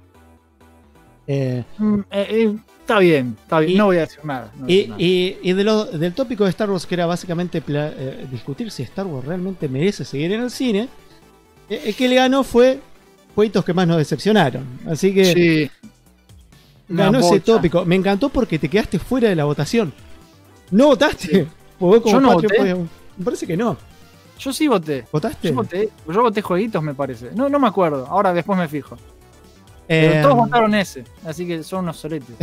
jueguito Pero, que más nos decepcionaron. Como sos el invitado, tenés que hablar de ese jueguito que esperaste tanto y que boludo. Eh, Dios, a ver, lo que estuve pensando yo es lo siguiente, tipo, es como que hay, si tengo que generalizar, tipo, dos tipos de, de- de decepciones. Primero está la, la decepción que es esperable, tipo, ya, ya no te duele tanto porque ya lo ves y ya sabes que va a ser malo, pero después está la decepción que te toma por sorpresa. Claro. ¿viste? La, la que no te esperabas y, y que te rompió el culo mal. Si yo tuviera que elegir una gran, gran, gran decepción, la más grande decepción de, de- de mi vida haciendo, jugando jueguitos, eh, Kickstarter era algo nuevo, Sí. Tipo, habían aparecido dos o tres Kickstarter exitosos de juegos recién, y de repente cae un chino, que yo no sé quién mierda es ese chino, y dice, yo soy el creador de Mega Man. ¿Sí? Yo, ni sab- yo sabía que en Mega Man, a mí me encantan los Mega Man con locura, yo sabía que eran de Capcom, ¿viste? Eh, pero Capcom no hacía una pija con Mega Man hace mucho tiempo, ahora se redimió, Capcom ahora está laburando muy, muy, muy bien. Capcom ahora está haciendo cosas muy bien, por fin de nuevo, y la verdad que un aplausito a Capcom. Pero bueno, cae este chino en un video y dice, yo soy el creador original de Mega Man, que encima era mentira eso, lo único que hizo el tipo fue dibujarlo. E- Es como Sonic, no tienen un creador. Ke- esas Kenshi cosas. Inafune era, ¿no? Keishi Inafune, un hijo de puta. Bueno, un, un hijo de puta. Cae este señor Inafune y dice, yo soy el creador de Mega Man, Capcom no me quiere, yo me fui de Capcom y ahora haré mi propio Mega Man con Azar y Mujerzuelas. Su nombre es Mighty Number 9. Y yo vi eso y, y- y- y me volví loco y, apenas lo vi le tiré 60 dólares así. No, no, 60 dólares. loros le dice. 60 dólares. Le dije, vamos, vuelve Mega Man, vamos. Y, estaba yo re entusiasmado, juntó como 3 millones de dólares o, 5, no me acuerdo, juntó una bocha de guita con pala y empezó el proceso este de, Mighty Number 9, que yo qué. Y es como que estaba así re alto el hype y de repente eh, vos veías el proceso y empezaba el estuca era, empezaba a irse a la mierda mucho más rápido de lo que uno esperaba. De repente metieron a una nueva community manager que, que, que no sabía una pija, que resultaba que le había metido el novio. Después, viste, empezaron a- los fanáticos decían esto estaría bueno que sea así, y Keiji Inafune decía, no, yo sé más que ustedes, por más que les dije que ustedes iban a elegir y ustedes pagaron para eso, yo voy a hacer esto. Y después, tipo, cambió la estética, eh, empezó a cambiar cosas, cambiar, cambiar, cambiar. Y ya para cuando estaba por salir, que hubo 20 millones de retrasos, 20 millones, Recuerdo, recuerdo. salió eh, el, el juego y, y me, me mandan mi key y yo les digo, no quiero mi key, te vengo diciendo hace seis meses que quiero devolverlo. Y no me daban bola, y no me daban bola, no me daban bola. Y bueno, ya fue. Em, ju- lo jugué un poquito y, y lo saqué a la pija y yo no puedo creer que yo haya tirado 60 dólares en eso. boludo. Eh, eh, fue, una, fue devastador. Nunca más quise pagar un Kickstarter. No, después no sé qué más salió. Thimbleweed Park puede ser. No sé. Park. Pero, pero no le fue mal. No, pero ese le fue bien. Pero yo me agarró una desconfianza en Kickstarter y en estos proyectos y que venga un tipo a decir, "Ah, yo soy el creador y yo no sabía. Yo, yo confié en Keiji Inafune y me rompió el corazón. Eso es lo que pasó. No, pero no mientas porque después no pusiste plata para el juego tipo Castlevania. Sí, sí, pero Ah, ahí Koji sí, pues, sí. Igarashi, pero Koji Igarashi es un amor, es distinto. Sí, sí, Koji sí. En Koji Igarashi yo confío porque tiene bocha de la y porque yo sabía que Koji Igarashi ya, ya cuando eh, después de eso es como que me- yo antes no era de informarme tanto de, de los creadores de los juegos, la gente de- detrás, ¿viste? De- esto me enseñó, esto me enseñó, que yo no sabía quién pija era Keiji Inafune, tendría que haber aprendido quién era Keiji Inafune antes de tirar 60 dólares por lo menos. Eh, no confiar ciegamente en este chino que dice que creó Mega Man. Y nada, me terminó rompiendo el corazón. Koji Igarashi es distinto. Koji Igarashi hizo un buen producto. Koji Igarashi escuchó a los fanáticos. Koji Igarashi, yo le dije, por favor, señor, está muy caro, bajen el precio. Y, y me dieron bola, me escucharon y le bajaron el precio para Argentina, lo cual fue una gran alegría. Porque hubo un montón de argentinos que decían, che, loco, esto, este precio está mal. Claro, estaba mil. ¿Cuánto? Mil Estaba mil y pico, estaba mil y pico y, y tipo le dijimos a los en, en patota a los administradores de 505 Games y nos dieron bola, boludo, y nos escucharon y, y fue tipo le, le dijeron, "Sí, es verdad, en Argentina el dólar se fue a la verga. Hay que bajarle el precio porque si no no lo va a comprar nadie y lo van a piratear." ¿Qué es lo que les dije yo? Che, esto sí es muy esperado, es un nuevo Castlevania básicamente. Si no lo si no me dan bola lo van a piratear y lo bajaron el precio y lo compró mucha gente y fuimos todos muy felices. Entonces, viste, Eh, es distinto. A ver, en general, eh, mi, mi mayor decepción fue esa. Y tipo, e- es como que, co- como sistema Kickstarter, yo le agarré mucha desconfianza. Ese fue mi mayor decepción de un, de un hijo de puta llamado Keiji Inafune. ¿Sí? Porque yo te quería tanto. De hecho, cuando, después de que le fue tan mal, pero tan, tan, tan mal al Mighty Number 9, ahí de repente anuncia Capcom el Mega Man 11, que se veía hermoso, y yo estaba como, ¡ay! El, el- el Mesías, boludo. ¿viste? volvió, volvió Digo, Mega Man. volvió Mega Man. Y el, y el Mega Man 11 está muy bueno. Tiene un par de cosas que no, no es el mejor Mega Man, pero Pero mejor que el 6 y el 7 debe ser, boludo. Sí, sí, sí, les parte el culo. Les parte el culo. Y la- a- a- el 6 está, no está tan mal, boludo. El 7 a mí no me gusta tanto. Pero no importa, no me voy a poner a hablar No, de yo, eso. yo hablo por, por consenso de que todo el mundo dice que son los peores. Yo jugué el, el 1 y el 2, nada más, así que. No, Porque todo el mundo dice, jugar- no, 6 y 7 son los peores. Bueno, tenés, que- tenés que jugar los primeros tres. Mínimo los primeros tres. Es como Mega Man X. Los primeros tres. Después, si te gusta, sí, jugás todo lo demás. Pero la, la trilogía original siempre es necesaria. No, yo me acuerdo que cuando salió lo que vos decís de, de Mighty Number 9, era como que, bueno, eh, todo el hype y la explosión. Y después, en ese momento yo todavía estaba trabajando con la gente de Load, entonces era como, yo, yo editaba las noticias diarias. Sí. Entonces era re común tener noticias de este juego. Eh, No, mierda. claro, y era como Todo que se iba todo el carajo, todo el carajo. y- Sí, pero eh, se veía venir de lejísimos, boludo. Tipo, empezaron a tomar tantas malas decisiones y tantos cambios y tantos retrasos y tan y, y plata que no se sabe a dónde carajo, o sea, sí, a los bolsillos del hijo de puta de Inafune fue.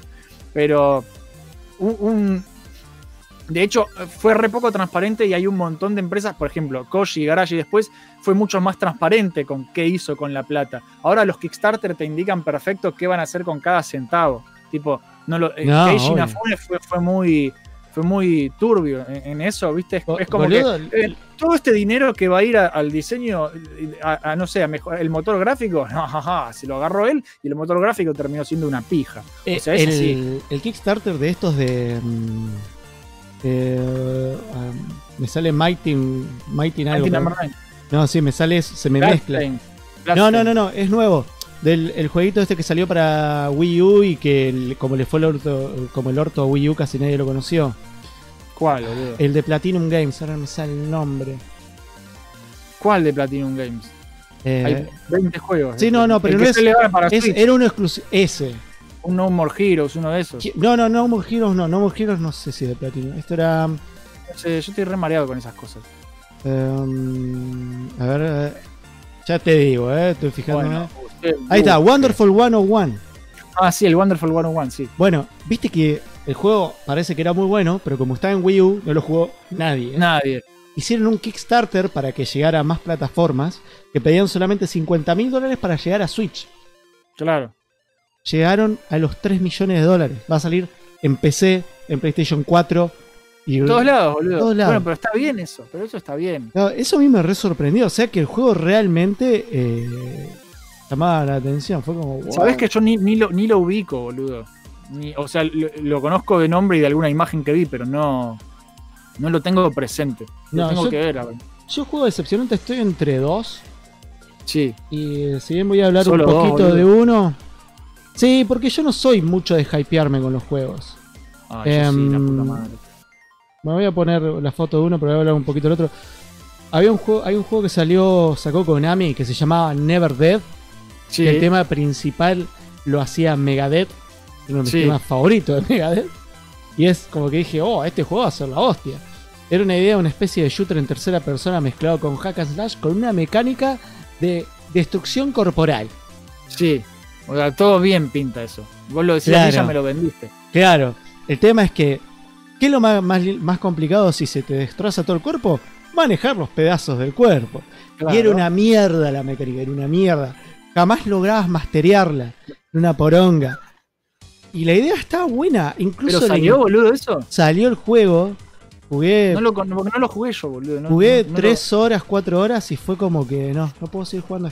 No, fue como una re decepción porque me había comprado el arte, me había comprado la historia. Era como un- una especie de Devil May Cry, pero más hardcore de Konami. Y, no. Bueno, pero es Konami, boludo. Y después lo que me pasó, yo soy muy fanático de la ni- saga Ninja Gaiden a partir de lo que es Microsoft. Pues Claro, de los nuevitos. de los nuevitos, ¿no? Eh, y me gustaron todos, aunque algunos no se pueden ni terminar de lo difíciles que son. Ay, boludo, la puta madre. Eh, Justo. y sí, me acuerdo que jugué el 3, el 3 no me pareció malo, pero era como que era, era otra cosa. No, no era como el Ninja Gaiden 2 que era... le- se llegaba a clavar la Xbox. Sí. De lo lindo que era y de la cantidad de chabones para hacer pelota, los combos. Era... Y la dificultad. Masterear ese juego era... Ah, quemarse los pulgares. De golpe tiran, vamos a hacer otro juego, un spin-off estilo Cell Shading, que lo que están viendo ahora son gráficos del juego, son muy lindos. Sí. Que se va a llamar Ninja Gaiden Shaiba, donde vos sos un ninja asesinado por Ryu Hayabusa que Sí. tiene que matarlo. A mí ya esa idea me encantó. Sí, en un setting medio onda eh, con zombies para vender. Y tenías un brazo mecánico. Y dije, uh, qué buena onda este juego. Qué copado. Bueno, el juego resultó ser bastante choto, como Sí. hack and slash. La música era muy medio pelo. Los gráficos estaban bien. La cámara eh, era tu peor enemiga. ¿sí? el sistema de locking era una poronga. El sistema de checkpoint no era una poronga. Era la mierda más grande que conociste en tu ¿Por vida. qué? ¿Por qué? ¿Por qué tanto? Vos imaginate esto, ¿no? Tenés punto A, punto B, Sí. ¿no? De hasta llegar al próximo checkpoint es un huevo. Pero no es un huevo, por ejemplo, yo- volviendo a la dificultad de los Ninja Gaiden, Sí. es lo que hablamos siempre. Es una dificu- la dificultad de, de- de un plataformero. Vamos a ir a algo más fácil. Un plataformero bien nivelado como eh, The Messenger. Sí. Es una hermoso. dificultad que vos vas mastereando con el tiempo. Y que si vos no llegaste hasta el otro checkpoint, es tu culpa porque vos estás jugando mal. Claro. Vos sos el que se tiene que acomodar a esa jugabilidad y ir jugando mejor. Ninja Gaiden Shaiba, el problema era que primero estaba roto. Vos estás jugando y de golpe la cámara apuntaba a otro lado. Sí, Y, te te cagaba. empe- y- y no te das cuenta que te estaban pegando de otro lado. Te venían misiles de un lugar que no podías localizar, por ejemplo. O, de golpe querías agarrar a X enemigo y agarraba a otro. O de golpe te caías por el piso y te morías. Sí. O de golpe llegás a un lugar donde después de matar a enemigos tenía que habilitarte la próxima pantalla y no lo hacía. Sí. Para todo Sí. esto tenías que volver para atrás a un checkpoint que habías dejado en la loma del orto y tenías que sufrir todo un nivel destruido, una mecánica rota, todo eso para llegar a... tra- Yo te juro que iba, iba, iba cada vez, era como que cada vez lo- los espacios entre los checkpoints con dificultad mentirosa y toda la bola era entre un punto y el otro era como cada vez que lo- los apartaban más. Y cuando llegué a uno que me pasó esto que fue que fue tratar de destruir unos enemigos que encima no eran ni siquiera una boss fight, eran dos enemigos pedorro, pero todo te jugaba en contra. Y que me muriera porque después de matar esos enemigos no avanzaba la pantalla porque se clavó. Sí. Ahí agar fue una de las pocas veces que hice un un quick quick así, Un- quick un- rage. Un rage. Un rage quit. quit. Dije, chau, no juego más. Saqué el CD y lo tiré Sí. en la basura. No lo había comprado, obviamente. Ah, Era- claro. era una no, copia- Era no, una copia falsa, pero fue como, ya está. No, no, no, Qué hijo no de puta. Qué juego de mierda. Y yo lo había recomprado porque la estética era hermosa. Era un Sí. Ninja Gaiden. Ninja Gaiden 3 me había dejado con muchas ganas de jugar algo más parecido a los Ninja Gaiden viejos. Y esto Sí. prometía algo así. Y no, fue, la verdad que fue una garcha, boludo. Qué mal que la pasé con Ninja, Ninja Gaiden boludo. Bueno, vos justo mencionaste a Konami y otras de, de mis grandes decepciones, ya como empresa directamente, ¿no? Uf. Y, y- Konami tiene que ser la, la número uno. Empresas, hay, hay dos empresas que me decepcionaron. Eh, una no tiene la culpa, la otra sí. Ahora te voy a contar.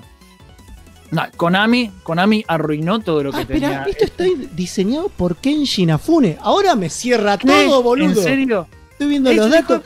Está diseñado por ¿Ves? Todo Kenji tiene Inafune. sentido. Inafune tenía la culpa de todo. Es un hijo de puta, es un hijo de puta. Es más, ni siquiera había terminado el primer Kickstarter de Mighty Number 9 y ya estaba armando otro Kickstarter para hacer su, especie- su semi Mega Man X. Y, le fue, y ese sí le fue para el culo porque es como, nada, nada, dale, chorro. Se tiene que morir Keiji Inafune, ya está. Es Es lo que te- Mandamos un, un sicario en búsqueda de Inafune. Sí, sí, no, que se vaya a la mierda. Me quería puta. fijar quién era esto, quién lo había ¿Cómo- hecho. Y veo ahí diseñador Kenji Inafune, así en grandote. ¿Cómo robó, boludo? Es un hijo de puta. En fin, te estaba diciendo. Konami. Konami tiró todo a la basura. Es como que un día se levantaron los gordos de Konami diciendo no me gusta más el dinero. Y va, en realidad sí, porque pasaron todo a Pachinko y qué yo qué. Pero se cagaron en Castlevania. Eh, a ver, cuando cambiaron Castlevania y hicieron Lords of Shadow, el primero me gustó mucho, los otros dos no, me decepcionaron. Pero me decepcionó más que, que- que abandonen así sus, sus creaciones, los de Konami. Tipo, eh, Castlevania tirado a la basura. eh, Hay que decir Silent- que la reimaginación de Lords of Shadow. sí. Acabo de matar un mosquito. ¡Ah, se escapó! Ah, yo pensé que estabas aplaudiendo al Lords of Shadow. No, Lords of Shadow, el primero, eh, está muy bien. Te podés, Sí, a mí me encanta. El primero te me podés gusta quejar mucho. un par de cosas, pero cómo reimaginaron el lore del, del- del juego, me encantó. Sí, a, a mí el primero cierre, me encanta. el cierre te dejaba con la happy en la Sí. pera, boludo. Exactamente. Y voy Después a jugar el la cagan 2. con los otros. El 2 fue como, dale.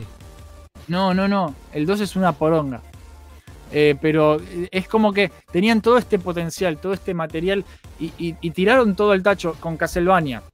Con todo el quilombo que hicieron con, Silent Hill, que estaban haciendo el, el pete, ¿viste? ¿Qué yo qué? Eso también, todo, todo la basura. Y Metal Gear también, ni hablar de, que hicieron Survive. Que no voy a decir que.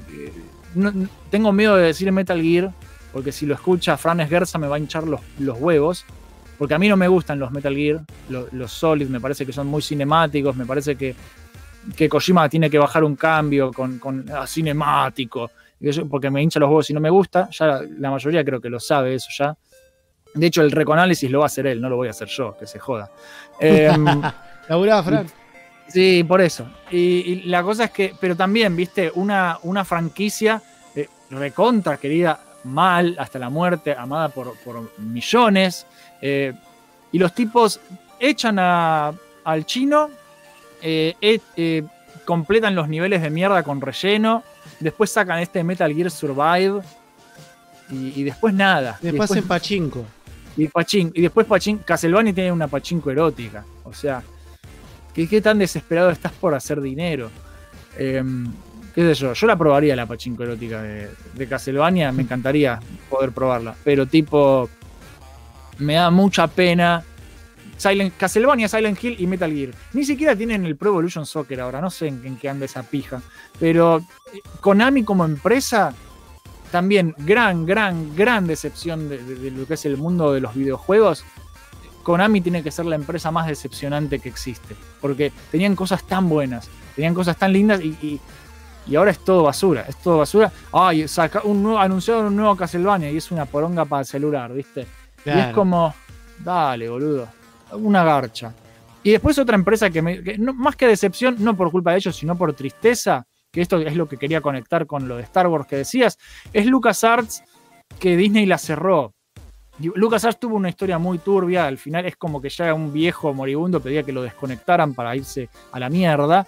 Y, y nada, y Disney eh, lo desenchufó. Y, y eso, me dio- eso fue una decepción, pero fue una decepción triste. ¿Viste? Tipo, Sí. me gustaban mucho y, y que los nuevos juegos Indiana Jones murió. Indiana Jones le- tienen que darle la puta licencia de, de Indiana Jones a los chicos de Naughty Dog y que hagan el Uncharted pero que le pongan un sombrero. Y digan, este es el juego de Indiana Jones nuevo. Y listo, boludo. Y, y alguien, Eh, y alguien que haga la voz muy parecida a Harrison Ford. Claro, viste, porque Harrison Ford no lo va a querer hacer. Pero va, eh, no, no, no voy a spoilear. Em, pero se puede, se puede hacer cosas lindas y no es tan difícil darse cuenta cómo vendérselo a la gente, qué tenés que hacer. Y no lo hacen. Y entonces Disney me decepciona en, en- en el aspecto de, de a quién le cede la licencia para hacer los juegos. El último todavía de EA no lo jugué, el que hizo Respawn, Jedi Fallen Order. Dicen que es muy bueno Yo también tengo Me- lo, lo quiero jugar. Pasa que todos me dicen, no, pero jugarlo trucho. Yo lo quiero comprar. Lo- tenía que elegir entre ese, porque viste, mi presupuesto para jueguitos es limitado. Y tenía que ver si compraba ese o compraba el Doom Eternal, que lo preordené. Y fue como, no, la pija Star Wars. Doom Eternal primero. Viste que, va a durar- dicen que va a durar como más de 20 horas el juego. Yo no sé cómo. Sí, sí, sí. Y, y ojalá que no me decepcione Doom Eternal como me decepcionó Wolfenstein. Porque el, el último Wolfenstein es una garcha. ¿Cuál? ¿El también, de, la- y ve- el de las hijas?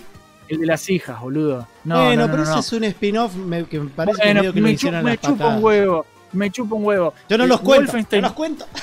Bueno, también- The New Order y, y Wolfenstein The New Order y Wolfenstein The Old Blood están buenísimos, son espectaculares. Después ya con el Wolfenstein 2 empieza eh, eh, más o menos. Y ya esta garcha de que manejas a las hijas, que yo qué, la cagaron. Ojalá el Wolfenstein 3 no decepcione, ojalá aprendan. Este, el Doom Eternal, lo hace id Software, así que yo no creo que haya decepcionar. De hecho, ya dijeron que, que no van a tener microtransacciones de mierda, esas cosas. Que van a tener DLC, pero va a haber DLC de historia, va a haber eh, contenido. No, e- es un juego. grosso. A mí yo jugué el del 2016. Sí, sí, todo el mundo lo agarró con miedo ese juego. Yo inclusive lo agarré Una, con una miedo. grata sorpresa, una grata sorpresa, boludo. Increíble. No podía parar de jugarlo y hace mucho que te van a volver a jugarlo en, en modo bueno, Nightmare. Yo antes de que salga el, Eternal quiero volver a jugar ese. De, hecho, quiero preparar también todo lo que es el reconálisis más o menos para esa época. Que tendría que ponerme a hacerlo ahora. Porque sí, encima de Doom tenés.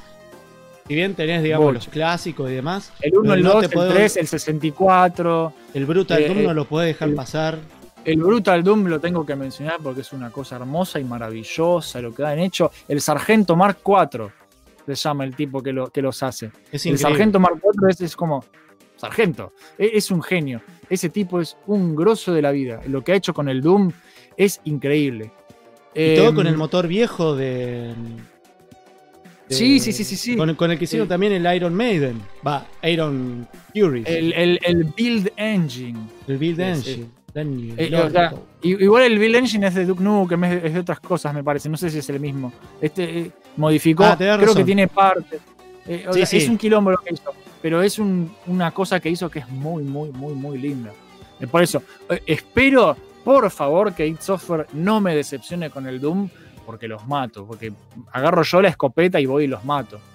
Em, Igual fue, Pero- digo, muy loco ver que ese juego reviviera así, esa franquicia reviviera así.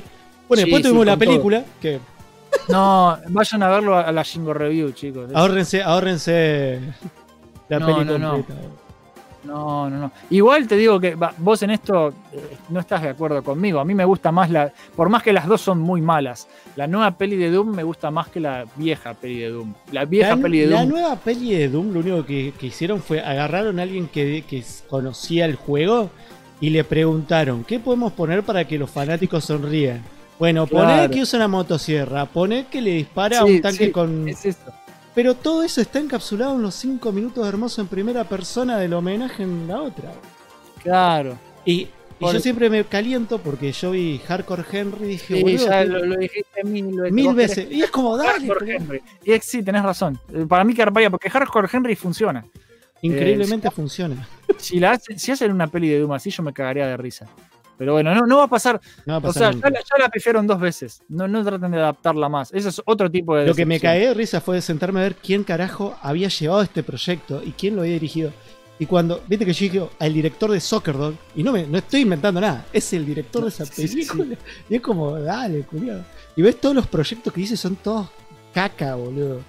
Y ese Sí, chabón no le dieron qué lo 20 eligieron, lucas boludo. verdes para hacer la película. 20 o, o 40, no me acuerdo. 40, No, 20 otra millones de dólares salió esa peli, boludo. si nos ponemos a hablar de adaptaciones de, de videojuegos a, a cine, es para hablar de decepción mucho más. De hecho, creo que el, el 80% de tu canal es eso. Sí, Eh, pero bueno, por ejemplo, poner Street Fighter Assassin's Creed me gustó mucho. Estoy Sí. medio enculado porque, bueno, la adaptación que querían hacer a, a serie de televisión no, no llegó. Que incluso hice un post donde reposteé lo que está en la página de ellos y fue como. Y bueno, ya está, no, no, no tenemos más. No, no va a salir.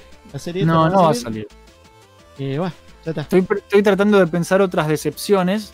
Porque viste que te había dicho al principio que es como que están las decepciones sorpresa y las decepciones que ya lo ves venir y es como que ya te chupa un huevo. ¿En cine o videojuegos? En videojuegos, en videojuegos. En videojuegos me pasó con Sonic mucho tiempo. Ahora no, ahora mejoró. Pero con Sonic me pasó mucho tiempo.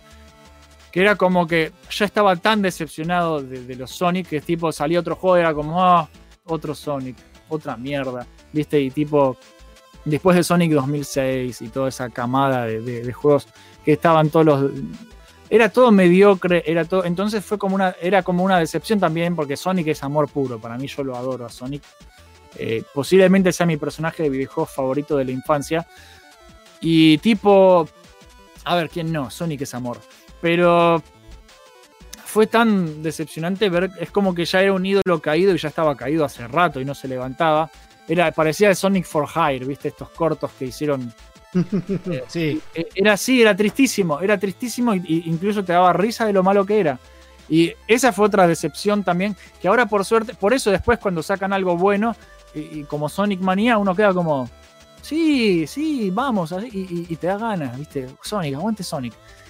Pero también, eh, Sonic es un ejemplo de decepción que ya es esperable, ya sabes, tipo Sonic Manía, qué bueno, Sonic Forces, mm, lo agarro con pinzas, ¿viste? Está bueno el Sonic Forces igual, pero no está tan bueno. En- Entonces es como que ya no vas hypeado, ¿viste? Porque ya sabes, ya te esperás la decepción, entonces, ¿viste? Ni, ni te emociona. Eso, eso tiene para mí. Tipo, eso es Sonic. O- otra, otra gran, gran decepción, pero que ya también, ya estoy curado de espanto, es con Prince of Persia. Ya, ya sé que no van a hacer nada los de Ubisoft Sí, con sí. yo- Persia. eh, fue, No. fue gracioso escucharte durante todo este tiempo en el podcast porque venías re que no, porque mira, se vienen los tantos años, sí, algo van a sacar de, de Prince of Persia, estoy re No hicieron seguro. La- y no hicieron nada, boludo, no te A ver, sacaron ¿sabes nada. qué importante es la- el trigésimo aniversario para una franquicia? Y como Prince of Persia, boludo, no, no hicieron nada, no hicieron ni un video de feliz cumpleaños en, en- en- en el, canal Por de lo YouTube. menos a- agarrá y haces un micro documental, boludo. porque es un Claro. juego- algo, eh, algo. el chabón que hizo el juego, que fue después el mismo que hizo el Karateka, Sí, lo hizo antes el Karateka, Mm. Jordan Mechner. Y después hizo Prince of Persia. claro, fue como que el tipo dijo, ah, puedo hacer con rotoscoping sprites. Todo lo que esté inventado en el Prince of Persia, el movimiento. Sí, sí. Es que creó un género el tipo, creó el plataformero cinemático, si- sin saber lo que hacía. De hecho, es muy gracioso porque el tipo y lo hizo con rotoscopía porque no sabía dibujar y tenía miedo de hacerlo para el culo y terminó haciendo unos gráficos increíbles que parecían que era re fluido, ¿viste? Y inspiró un montón de, de gente, e- Eric Chahi, ¿viste? Y, de- y todos los que hicieron Another World. Em, o sea, creó, creó una, un- generó un movimiento el tipo y se fue todo a la garcha. Es increíble. Prince of Persia es importantísimo. Es uno de los juegos más relevantes de la historia. Todo el mundo conoce, el- aunque sea el primero, ¿viste? Eh, lo conoce todo el mundo. Y, y que no le festejen ni el puto cumpleaños número 30, Ubisoft, ni, ni que ponga una imagen en Facebook que diga, hoy cumpleaños Prince of Persia, hola. Eh, ¿Viste? Eh, nada, nada, nada, nada. Y, y en Twitter, vos vas al, al Twitter de Jordan Mechner y le dicen, che, ¿vas a hacer algo? Y yo quiero, pero Ubisoft no me da pelota. ¿viste? Y es así, boludo. Nada, nada. Y todo lo que hay es cosas hechas por fanáticos, ¿viste? Sí, no, Homenaje. es, es de esas franquicias que tienen muchas cosas hechas por fanáticos. pero, Bueno, pero, que en la- ese la- sentido, pero que Ubisoft no haga nada me da una bronca, boludo. Una decepción. que si no ven plata, no hacen nada, siempre es lo mismo. Pero es que harían plata, boludo. Harían plata. Es Prince of Persia. Plata vas a hacer. Es como que Disney haga una película de mierda de Star Wars. Va a vender igual. ¿Ent- ¿Entendés? ¿Qué sé yo? Yo quiero un Prince of Persia. Deme mi Prince of Persia, ¿por qué no tengo mi Prince of Persia? Lo quiero ahora mismo. Y Eh, en parte por culpa de Assassin's Creed, ¿no? También que es bueno, como es que, que es todos como que la reemplazó, lo reemplazó Assassin's Creed. Tipo, Sí, igual ahora Assassin's Creed es otra cosa. Ya es sí, cambió, cambió mucho, cambió muchísimo. Yo tengo que jugar a los nuevos, de hecho, no, no, no conozco nada. Mi hermano lo jugó y me dice, está buenísimo. Mi hermano todo me dice, está buenísimo, ¿no? Pero tipo, pintan muy lindos, pintan muy lindos. Pasa que son, ya son más roleros que. Me recuerdan más a la saga de Witcher que, que a los Assassin's Creed. Sí, no, Tipo- cambió mucho. Cambiaron muchísimo. Eh, a, mí me, a mí el último que jugué me, me cayó simpático. El que estás ¿Cuál en, es el? estás en Inglaterra. Es de época el- victoriana. Sí, ya sé cuál es. El Bro- no, Brotherhood. No, no, No, no, Brotherhood es de, es de la de Ezio. Em, vos hablás del sindicato, el Syndicate. Syndicate. El Syndicate, sí. Bueno, ese lo probé un cacho y me pareció lindo. Pero también no soy tanto de esa clase de juegos. O sea, yo soy Claro. muy. Muy culiado. A mí me gustan los juegos siempre muy arcade. Sí, Me gustan todos los juegos. Pero si vos me decís por qué te inclinás, y yo me inclino por todo lo que sea adrenalina eh, 100%. Entonces, como que siempre termino jugando Hack and Slash, termino jugando muchos juegos de lucha, eh, los plataformeros. sí. Pero soy bastante también. Soy bastante manco. El otro día lo pudieron ver, pues lo que me costó pasar el- la, la pelea contra Shadow Messenger fue como. Sí, ah, está buenísimo. Yo sabía, yo sabía que ibas a tardar en esa parte, porque todo el mundo tarda en esa parte. Es como el puto Totem. Es otro de esos picos de dificultad que estás dos horas para pasarlo. Pero después el final es como. ah, Sí, es manchando todo el monitor. Bueno, Sí, no sí. importa. No importa, porque Em, si no, no, no, cero spoiler, basta de spoiler, pues Sí, hay gente que es- seguramente lo quiere jugar acá y tiene que. Es muy, muy, muy lindo. Es Me- muy lindo. Messenger es un ejemplo, Y en cualquier momento sale otro DLC, así que atento. da, da clases de, de cómo hacer un plataformero eh, Retro. a esta época. Sí, sí, sí, es como. Está todo perfecto. Bueno, hablando de géneros, ahora que me diste esta idea, que vos decís que jugás todo frenético, todo re loco, en el, en el otro, al otro lado de- de- del espectro de, de videojuegos tenés los juegos tranquilos, volvi- cerrando el círculo de mi vieja gamer y que yo qué, aventuras gráficas. Yo detesto, no, no sé si detesto, pero me decepciona eh, el estado del género de la aventura gráfica en la actualidad, digámoslo así. Es como que apareció Telltale Games con su formato episódico, que son mini aventuras gráficas pasadas por agua, cortadas en pedazos, con falsas tomas de decisiones que no existen. Perdón, te. Para mí son casi, casi películas interactivas, como las de Sí. el otro chabón que hizo Detroit Become Human y esa. Eh, sí, Quantic Dream, David Cage. Sí. Eh, es que sí, bueno, ojo, el, el- Detroit yo todavía no lo jugué, le tengo unas ganas terribles porque me gusta la temática de los robots y toda esa mierda. Eh, pero la aventura gráfica es que sí, eh, en, en cierta época, viste, terminando los 90, todos decían, ah, la aventura gráfica está muerta porque ahora hay internet y, y todos quieren todo ya así, juegos rápidos, juegos frenéticos, la aventura es para pensar, nadie quiere pensar, todos quieren cagarse a tiros. Es que la aventura gráfica nació como un género en el cual las computadoras no podían hacer juegos como lo que queremos nosotros, era como que querían Claro. hacer otra cosa. Y la aventura gráfica era como que paso casi obligado, digamos, en su momento.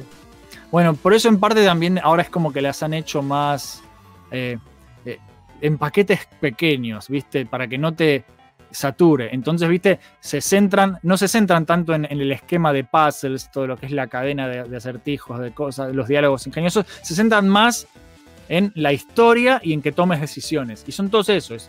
De tomar decisión, ah, eh, tal persona recordará eso. Lo que le hicieron al último Monkey Island me gusta, pero tipo, no es lo mismo. No, es lo mismo. Las aventuras gráficas modernas no me gustan. Ah. Hay un par que son muy buenas. Muy buenas, pero no, no igual, no, no tienen. Yo prefiero siempre la aventura gráfica de corte clásico como el Thimbleweed Park. ¿Viste? Eso. E- Eso, el point and click. Y que me haces un juego largo. Eso me encanta. Eso me fascina. Bueno, a mí, Oh. eh, para decir, tengo algo para discutir, pero voy a. mm, pues me- increíblemente, mi perro suele salir y quedarse una hora afuera. Y hace Sí. 15 minutos que me está llorando, salió un minuto. Es un hijo de puta. Bueno, Dije, salí. No, no, lo que vamos a hacer, vamos a tirar la tanda de nuevo, sí, medio pesado. Igual voy a armar Ah, varias. Varias, pues mi idea es tener varias tandas durante el programa. Bueno, Así que pongo esto, son dos segundos, mientras entro al, labrador, que me está arañando la puerta como un loco. Y vamos porque nos queda, sí, vamos a tirar seguramente media horita más y cada uno se va a ir a comer porque ya está empezando a picar. el. Sí, porque a las 10 hay que hacer milanesas. Yeah. Mission Start, Mission Start. Reviews y gameplays vas a encontrar. Ultra Top, análisis y mucho más. Cuando estés aburrido, buscando contenido de verdad. Suscríbete a Mission Start. Oh yeah. Así es, viejita. Búscanos en YouTube como Mission Start y disfruta de todos los programas que Jopo y Abel hacen para vos. Listen, start. ¿Alguna vez pensaste qué pasaría si mezclaras el estilo del Angry Video Game Nerd? El físico de Stallone Hi, my name is Rocky Balboa. Y el bigote de Don Ramón. El resultado es Shingo. Eh, hola. Eh, che, ¿le podrías poner un poco de onda a esto? Estoy tratando de vender tu canal acá. Hola. Así está mejor. Acá verás. Reviews, La palabra que talabra mi cerebro es ¿por qué? Gameplays. Podcast. No, no lo hizo más y es excelente, boludo. Es muy buen manga, o sea, es como si te gustó Slam Dunk, te va a volar la peluca real. y muchas cosas más. Suscríbete a Shingoblog y prepárate a disfrutar.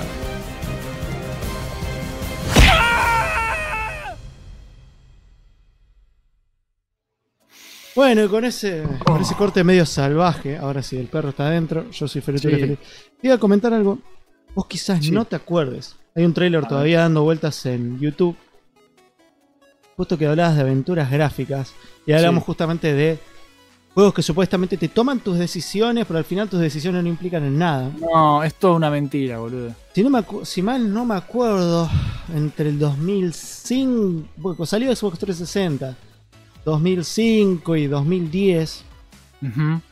eh, nuestro querido amigo eh, Steven Spielberg estaba Sí. pensando en hacer un juego en el cual todas estas mecánicas se tomaban en cuenta, es decir, decisiones y demás. Era un juego que no iba a durar más de dos horas, en el cual vos te encontrabas un alien y tenías que ayudarlo a escapar. Sí. Pero la idea era que la inteligencia del bicho con el que vos estabas fuera tan avanzada que todo lo que hicieras durante el juego implica que cambiara la jugabilidad cada vez que lo hicieras, porque el bicho iba a reaccionar diferente a cómo hicieras las cosas. Claro.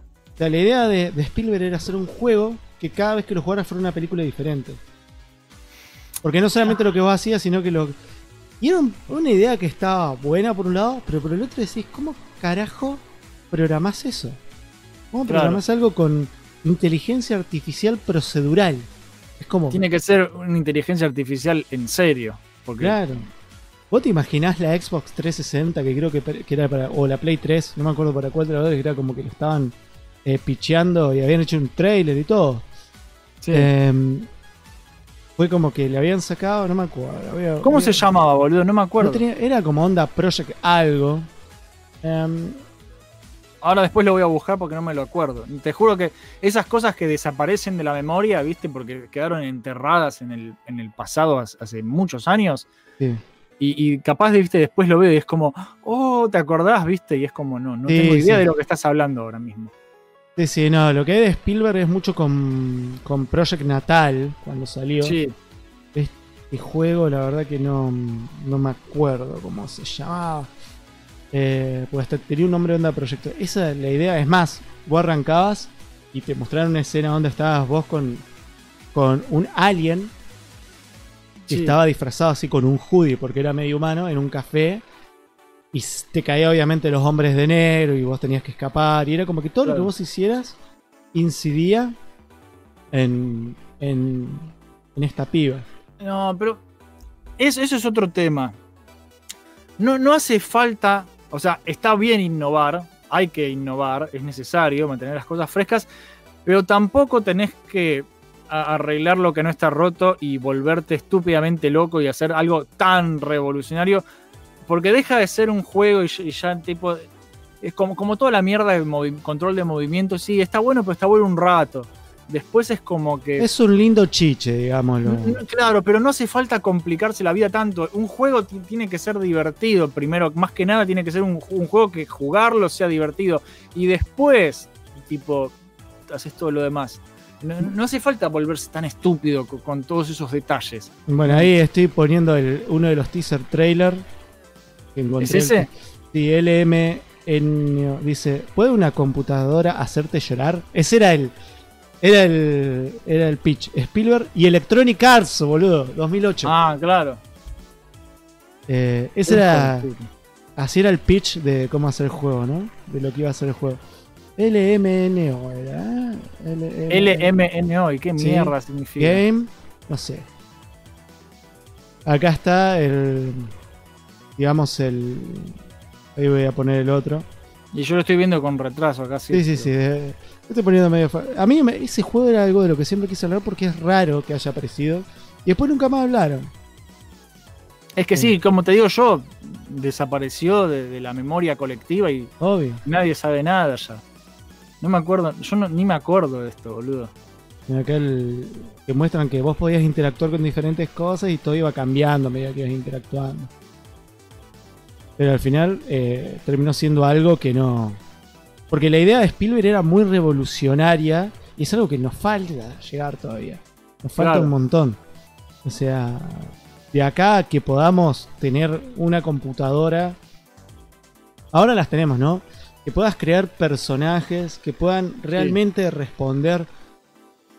eh, a- es, humo, es humo puro esto, no, esto es humo. Esto es humo del 2008, así que imagínate, Sí. ¿no? Después acordate también, no hemos comido cada humo de Electronic Arts. Eh, ellos también no son los que sacaron el de los hackers. Sí, Eh, ¿Cómo se llamaba? Watch Dogs. el, de- el Watch Dogs, sí. El No, Watch Dogs es, es de Ubisoft. el Ubisoft. Watch Dogs. Ese también, ¿te acuerdas que salió humo? Sí, sí, por sí. todos lados. Y, y al final fue una cosa muy distinta encima. Nada, nada. Por lo menos gráficamente fue muy distinto. Sí, completamente. Lo masacraron. Sí, sí. Bueno, ese, ese es otro tema. El cómo, tipo, la potencia de las consolas determina el ritmo al cual avanza la tecnología y eso está mal. En PC se pueden hacer cosas tan maravillosas a nivel gráfico, que igual tampoco es lo más importante, No. pero, pero, pero también, viste, un montón de juegos que le hacen downgrade o, o- todo. el- la gente está enojadísima con el nuevo Warcraft 3, el Reforge. Eh, Claro. eh, es toda una ahí hay toda una historia increíble que hay que contar después en otro momento. Capaz con el innombrable o algo así. Pero una locura, una locura. eh, cómo, cómo la gente, y cómo ahora la gente tiene mucha más voz, tiene mucho más peso. Eso está bueno. Está bueno porque creo que una de las cosas positivas. Está bien. eh, yo por ahí no puteo tanto en las redes sociales, pero por ejemplo. eh, son jo- es, es jodido estar todo el día en las redes sociales. Sí. eh, porque abruman mucho. Terminan sacando de quicio de vez en cuando. Pero la realidad es que algunas cosas las terminan mejorando. O sea, cuando salió el primer em, eh, demo, me acuerdo de el Curse of the Moon. ¿ves? Sí. El- El feedback de la gente No, fue es- tal. Ese es el, el Ritual of the Night. Ritual of the Night. Curse of the Moon es el que es de. parece un juego El- viejo. El retro, el que parece Castlevania 3. Claro, claro. El Ritual of the Night, cuando salió el primer demo, la gente se quejó tanto que la verdad que yo, por lo que vi, la- lo mejoraron muchísimo. Sí, mejoró bastante gráficamente y, y el juego también, tipo, era un desastre. Pero bueno, y, y ahí es cuando empezaron todos a cagarse encima de, oh, no. Otro Kenshi Inafune. Inafune. Claro, no, por favor. Pero no, salió bien, salió bien al final eso. Sí, sí, sí. Yo la verdad que son dos juegos que tengo ahí reguardados. Me mató mucho. Ahora Eh, ni juegues al Mighty, no juegues al Mighty. No, no, no, no, no estoy hablando diciendo lo- lo- los no, rituales, los, los los- los Bueno, el, el, el Blast en Curse of the Moon lo podés jugar para Halloween, que jugás eh, un streaming de Curse of the Moon, lo terminás en una sentada. Ah, yo igual si te digo eso, vos no me vas No, a yo creer. ya no te creo más, o sea. A vos, con vos no, no cuento más en eso, boludo. Le, le Ah. pregunto, le pregunto a gente que es manca como yo, boludo. Vos debes jugar muy bien. No, pero ese, ese juego creo que sí llegas, en serio. En una, sen- en una sentada furiosa, como mucho, como mucho, tres horas. Después busco un gameplay y veo cuánto dura. A mí pero el que, el que no me sorprendió mucho que se termina, que es tipo Castlevania, es el tipo Castlevania, es tipo Metroidvania, es el eh, Adventure Island 4, boludo. Sí. Yo no sabía que era tipo, tipo Metroidvania cuando empecé a jugar y ver cómo eran las mecánicas. Claro, yo no vi el informe de ustedes todavía. Pero yo yo- no vi. Uy, ¿por qué tengo? Ah, porque tengo. Ay, tengo. Me, me tus carteles de tus monedas de mierda. Bueno, no importa. Em, Mis Eh, hits, papá, mis hits. Yo ¿Y todavía cómo? no vi, por, por- por todo el tema de la puerta que contaba al principio, yo todavía no vi el de Adventure Island y lo que te iba a preguntar es eso, que no te lo iba a preguntar, iba a ver el programa. Si, si hicieron Adventure Island mezclado con Wonder Boy, No, no, solo Adventure Island, porque porque es, un, con- porque es un caos eso. Eso que hicieron es un caos. Y, y yo siempre que le digo a Risten que quiero hacer el recoanálisis, me, me dice, mirá que es un quilombo, porque salieron como tres franquicias distintas de ahí. E- Es un, y cada uno tiene sus versiones, porque empezaron siendo el Adventure Island. En realidad empezó siendo el Wonder Boy. ese. Y... Pero que también es el primer Adventure Island. Claro, porque fue todo un Bien. tema de, de plata. O sea, Sega Sí. le. Es así, Escape le dice a Sega, quiero hacer este plataformero. Pero en realidad le dice a Nintendo. Nintendo Sí. le dice, mira, tengo Mario Bros, me chupa la pija tu plataformero. Bueno, se va a Sega. Sega dice, eh, me copa, aparte le quiero, le quiero hacer el orto a Nintendo, vamos con Wonder Boy. Sacan Wonderboy, lo sacan para arcade, le va re bien. Y Sega agarra y hace ports para, para la Master System y para casi todas las consolas de afuera, que en ese momento eran casi todas las eh, computadoras hogareñas, Commodore, eh, Como las que Coleco. tenían los británicos, que acá no había una pija. sí. Exactamente, tenían todas esas consolas, hace un montón de ports para eso, pero obviamente para Famicom, que en Japón explotaba, no, porque ellos querían vender la Master System. Entonces, eh, ¿qué hace Escape? Dice, bueno, pero si bien Sega se quedó con los nombres de los personajes y el nombre del juego y la música, digamos, Todo lo demás con- lo podemos reciclar. Exactamente. Entonces fueron con Hudson Soft y dijeron, ¿vamos a hacer esto? Dale, vamos. Y ahí salió el, el Islander, porque así le dijimos todo. Y ahí nació la, la saga del de. Islander. Igual, Hay- o sea, más allá de los cuatro de NES, pues el cuarto hay que incluirlo porque no lo jugué entero, pero es un juego re lindo. Eh, El excepto... 4 para. El, el 2 y el 3 son de los de los dinosaurios. El 3. El 4 acá nunca llegó, eh. el 4 está el- solamente en japonés o conseguís un room toqueteado. Bueno, yo no, no lo jugué ese. Yo jugué. eh, el 3 yo tenía el cartucho. En, Mm. Yo tenía el del 2. Son muy parecidos esos dos. El 2 y el 3 son El 2 y el 3 son muy parecidos, salieron uno detrás del otro. Es como, el, es como decir Mega- los primeros Mega Man. Sí. Es como Sí, que le sí, cambian un par de giradas y listo. No, en el, en el 4 directamente, te ro- es más, vos tenés que recatar los dinosaurios, pues como que te Sí. los roban. Y se transforma en una especie de Metroidvania, porque vos tenés para acceder a algunos. O sea, primero es un mapa gigante, podés hacer el recorrido horizontal, Sí. porque en otro siempre era vertical, o sea, era ir de izquierda a derecha, y no, acá tenés que recorrer todo el mapa, tenés que agarrar armas para abrir otros. Abrir otros pasajes, digamos. O sea, Claro, es mucho más abierto y exploración. sí. Exacto, tiene mucha más exploración. Y es lindo. Yo lo habré jugado un rato y fue como, wow. Lo mismo que la versión, la remake para Turbo, TurboGrafx 16. Es hermosa. La remake que se llama New Adventure Island es hermosa y la re recomendé porque la jugué Ten- 15. ten- tengo, tengo que ver el informe de Tac Tac Duken urgente. Miralo, porque la verdad que yo me sorprendí mucho. En realidad fue así. E- Esto, esto ya lo cuento porque siempre. e- Esto es sin píxel en la lengua, ¿viste? Sí. Yo estaba jugando, como, viste que te dije, che, vamos a jugar al War con los pibes, que al final jugué yo con Saki nomás porque los otros no querían jugar. y, eh, tipo 2 de la mañana, estaba chateando con una amiga y me dice, ¿pero vos tenés Family Game? Y digo, sí, tengo Family, tengo todos los juegos. Eh, todos los juegos, bueno, sí, una forma así, pero también tengo el emulador, ¿no? Claro. Dice, ay, ¿puedo, ju- ¿puedo ir a jugar? Sí, cuando quieras venir a casa. ¿Puedo ir ahora? A las 2 de la mañana Sí. me dijo esto. Sí, qué genio. Y le digo, sí, vení. La puteada que me clavó que ¿cómo que te vas a ir porque viene una amiga? Ay, joder, ¿cómo? Bueno, y me fui. Y vino mi amiga no, y nos pusimos a jugar y en un momento me dice, pra, este juego lo conozco. Y porque había visto, pues nos pusimos a jugar en los emuladores. Sí. Y ve la carátula del, del Islander. Y dice, este juego lo conozco. Ay, nos pusimos a jugar al Islander. Estuvimos jugando al Islander un montón. Y ahí dije, boludo, como era el inicio de temporada, hay que hacer un informe del Islander. Porque ya el inicio de cómo se creó es muy interesante. Es un juego súper nostálgico y re va, re va. Lástima que después todo el otro resto del juego haya, el otro resto del podcast se haya ro- roto todo, boludo. Se rompió todo. Se le cayó la luz a Saki como tres veces. no, no. Bueno, No. pero la- las quiero ver esas cosas. Quiero, quiero ver después. eh, en YouTube lo subieron tal cual, ¿no? Sí, sí, sí, no cambiamos Eh, nada, no está editado. Quiero, no. quiero, quiero la experiencia original. The Real Experience. eh, ahí lo, lo vas a pasar bien, lo vas a pasar bien. Por supuesto, con Tac Tac Duken siempre se lo pasa Ah, bien. todo- todos los martes, papá. Que tenemos que preparar los la publicidad para, para poder agregar este tipo de cosas. Yo quiero agregar una Sí, publicidad sí, del podcast acá. Eh, bueno, ya es la hora de la cena. Yo sé que vos vas a comer milanesas, Uh, como me spoileó, milanesas. me spoileó tu hermano ahí. Me dio mucha risa. ¿Qué vamos a comer? Eh, milanesa. Y yo me trae reír porque dale. No puede ser tan cliché, la concha de la lora. Es que la milanesa es sagrada. La milanesa es de oro. Y bueno, La milanesa no se toca, señores.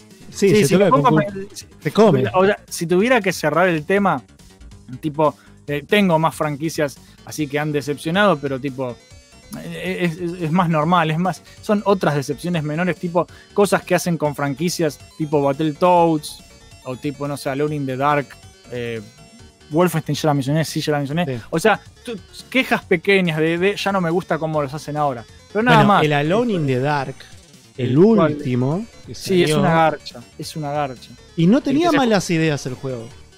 No, era un Left 4 Dead. Pero, qué sé yo. Va, no, pero tenía, tenía ideas de craft y demás, pero yo me acuerdo que eh, no lo alcancé a jugar porque fue como que eh, fue en la época en la que mi PC no corría nada y miraba muchos Sí. reviewers. Y había uno que le dedicó toda una review al juego y contaba los bugs y los quilombos que tenía.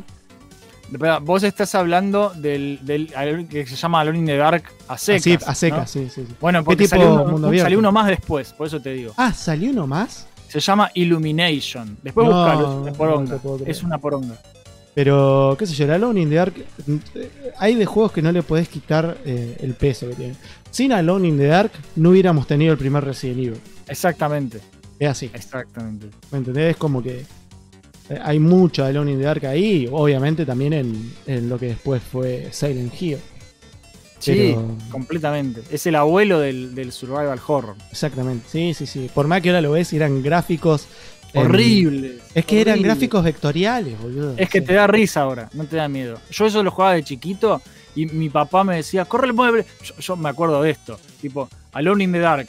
Yo en, en el principio Alone in the Dark, que estás en, el, en la azotea esa rara, y tipo, si no corres los muebles rápido, entra el perro por la ventana y te mata. Claro. Y tipo, estoy ahí y, y nada, controles de tanque horribles que hay que poner enter, poner el, el- el fucking coso, empujar, acercarte, empezar a apretar barra para empujar. Yo chiquito, tratando de ver cómo mierda se mueve, y mi viejo al lado, empuja el mueble, empuja el mueble ahí, va a venir el perro. Y de repente empieza a sonar ti, ti, ti, ti, ti, ti, ti, ti, ti, y entra el perro y me mata y yo ¡ah! Y yo era chiquito y me daba miedo. Y no pasaba eso. Y durante muchos, muchos años eh, no jugué a Alone in the Dark hasta que crecí un poco más y sí, ahí lo, lo jugué y, y lo Sí. pude superar. Pero e- es- yo tengo ese recuerdo. Y es más, mi- yo estoy seguro que mi viejo, más, más allá de esa primera fase, no conoce nada. Porque nunca pasó el perro él tampoco. Eh, Porque eran unos controles de mierda. Y sí, es que bueno, es algo que también se trasladó a los Resident Evil. O sea, la desesperación de Resident. Evil eran por los controles de tanque. Claro. O sea, yo me puse a Bueno. jugar al Resident Evil Remake, que te da, o sea, el remaster del remake, Sí. eh, que te da la posibilidad de cambiar los controles y es mucho más jugable. Mucho más jugable. Ah, como ahí Inborok menciona el, el Alone in the Dark 2, que también, el de los piratas, boludo. Son, lo- los tres primeros Alone in the Dark se ven feos, pero son lindos juegos. Pero sí, todas estas cosas se fueron puliendo. Después Resident Evil la perfeccionó, acuñó el término este survival horror. eh, qué sé yo. Eh, Fue evolucionando, pero es como Prince of Persia con los plataformeros. eh, también es el Alone in the Dark con, eh, con lo que es el survival horror. Si hay algo que me decepciona un poco es eso, para cerrar, es estas franquicias más viejitas, más, los que son los abuelos, ¿viste? Eh, que no vuelven y que posiblemente no vuelvan porque ya están tan destruidas. Duke Nukem, ¿cómo haces un Duke Nukem nuevo ahora? En el clima político actual. No, es imposible. No podés, no podés porque Yo me acuerdo que todo el mundo, me acuerdo cuando salió el Duke Nukem, empezaban muchos, no, porque este jugabas así, denigra esto. Le digo, pero maestro, en el Duke Nukem original vos podías ir, tirarle plata a la mina y te mostraban las tetas. O sea, sí. ah, hoy Está no bien, podés el problema de Duke Nukem eran muchísimos por todo lo que sé. Es más, todavía lo, tengo muchas ganas de jugarlo, porque más allá de que fueran muchísimos, dicen que te reís mucho con el juego. Sí. Pero tenía cosas que, qué sé yo, por ejemplo, ahora en el Duke Nukem tenés cuatro armas. Y dale, maestro, o sea, uno de los chistes de este tipo de juegos es que podías tener todas las armas. Claro, El, exactamente. el chabón corría y se cansaba. Dale, chabón. Claro, sos, sos Nuke- fucking Duke Nuke- Nukem. Nunca te cansaba. No. Es como que le hubieran sacado todo eso. Bueno, es que se lo terminaron sacando para mm, eh, Doom 3. Sí. Doom 3 sufría ese tipo de cosas. Pero ¿qué hizo Doom 3? Bueno, Doom se 3 también transformó- Tenía, te- tenía la puta linterna también. Doom Se, 3. se transformó en otro juego. Doom 3 Sí, lo transformó en otro juego. Es Se que no es, survival es que horror. Hay un montón de gente que, que dice sí, porque Doom es de Doom no es de terror. No, Doom nunca. es metal al palo y masacrar demonios. ¿Entendés? Es, es, no es de terror. no, O para sea, nada. De, de chico capaz te daba miedo. Porque, viste. Por la temática demoníaca y todos los bichos, pero el Pero, sí pero, no es de pero no es de terror. El Doom 3 a mí. De hecho, esto, eh, pequeño spoiler del recoanálisis. Yo el Doom 3 no lo voy a recomendar. Es el que menos me gusta. O sea, no es un mal juego. Y entiendo que a nivel gráfico fue innovador en su momento, pero, pero no es un buen Doom. Para mí no es un buen Doom. Después sí Es que se no pone es más. un Doom, es otro juego. Si le hubieran puesto el marino espacial, marino especial contra los demonios, por ahí lo hubiera ido Mm. mejor. Eh, pero fue todo lo de las armas, lo de la linterna. eh, porque dentro de todo, o sea, fue como que trataron de hacer un survival horror de un juego que nunca fue un survival. Claro, exactamente. Quisieron cambiar el, el género y medio que. O sea, a la gente le gustó mucho igual. A, la gente ama el Doom 3. Yo no. Pero bueno. Lo que Eh, pasa es si que. lo, el- compa- si lo comparas con el Doom 2016, te caes de culo. Con el 2000. No. Ah, es como. Yo- ¿Vos entendés que el do- Doom 2016 arranca con el chabón levantándose, poniéndose el traje? Aparece Sí. una pantalla que te dice: Va. Te voy a contar la historia de cómo va. Pa, le pega una piña a la, la pantalla de historia y empieza los Sí, tiros. está buenísimo, está Eso, buenísimo. eh. Y, Yo- y- y lo más gracioso de eso es que el- los nuevos Doom tienen un lore de la concha de la lora. Sí. Que lo- están conectados con los juegos anteriores, que parecía que era un reboot y no es un reboot, es una continuación. Y, está, y lo que hicieron está buenísimo. Buení- Por eso quiero ver cómo siguen el Doom Eternal. El Doom Eternal me reentusiasma. Eh, eh, pinta muy bueno, tiene mucho potencial y espero que no la caguen. A mí, a mí lo- me, me da. El único miedo que me da.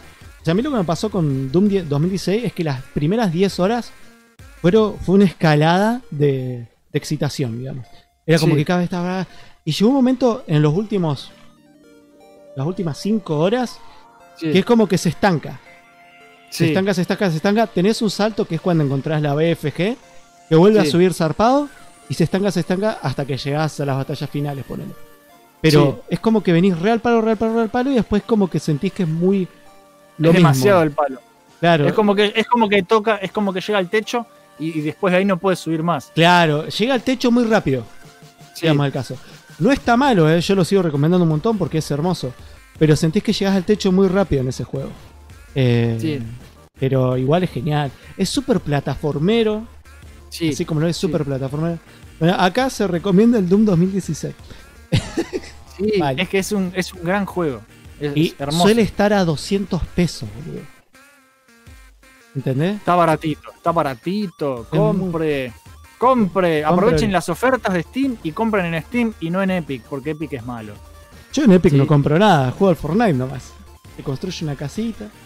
¿Eh? ¿Qué te parece? Te hago una casita. Yo compré un juego de Epic igual. Tipo, Eh, ¿Cuál? El Untitled Goose Game. Lo quería comprar, no lo quería bajar trucho.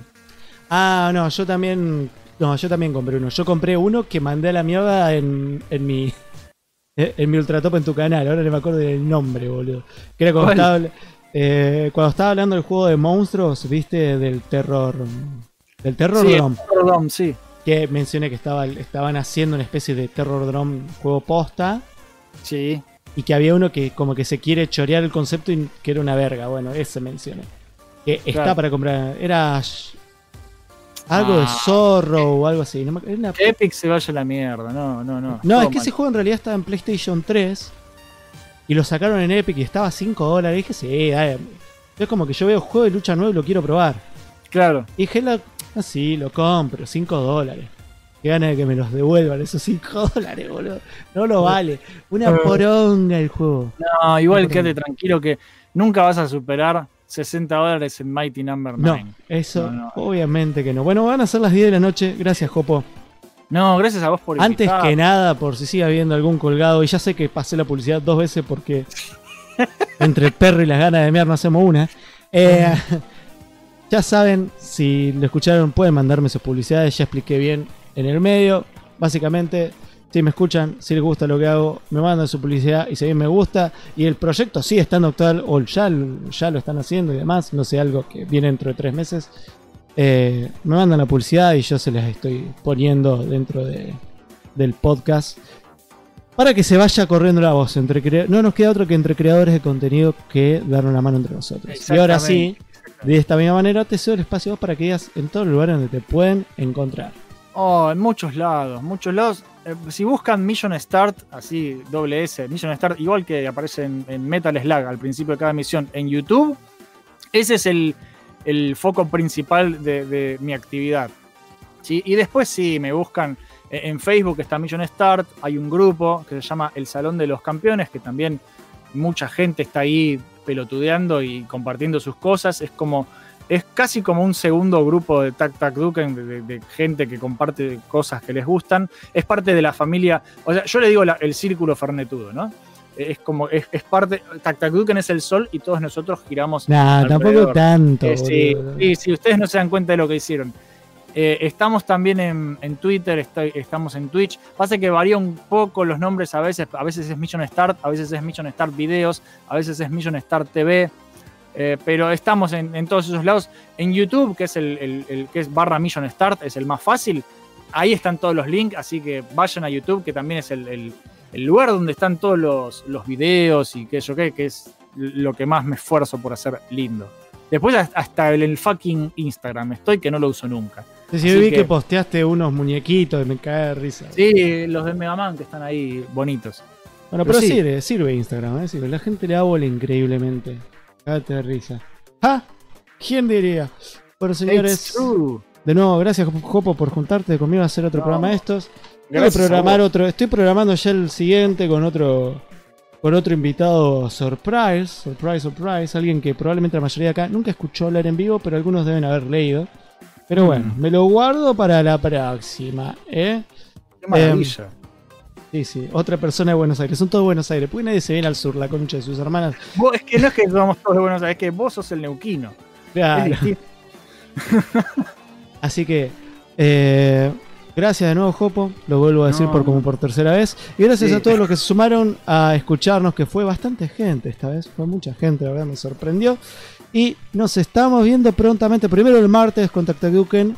Eh, el martes que viene seguimos con la Sí. sexta temporada, así que pásense por ahí. Yo tengo que hablar con Saki para preparar una publicidad que sirva para este tipo de cosas, de, sean programas de terceros. De Sí. que algo tenemos que armar. Eh, y nos estamos viendo pronto, gente. Por ahí, de golpe sale un stream, uno nunca sabe. Señores, eso es todo. Los dejo con los créditos y nos vemos en la próxima. Chau, gente. Thank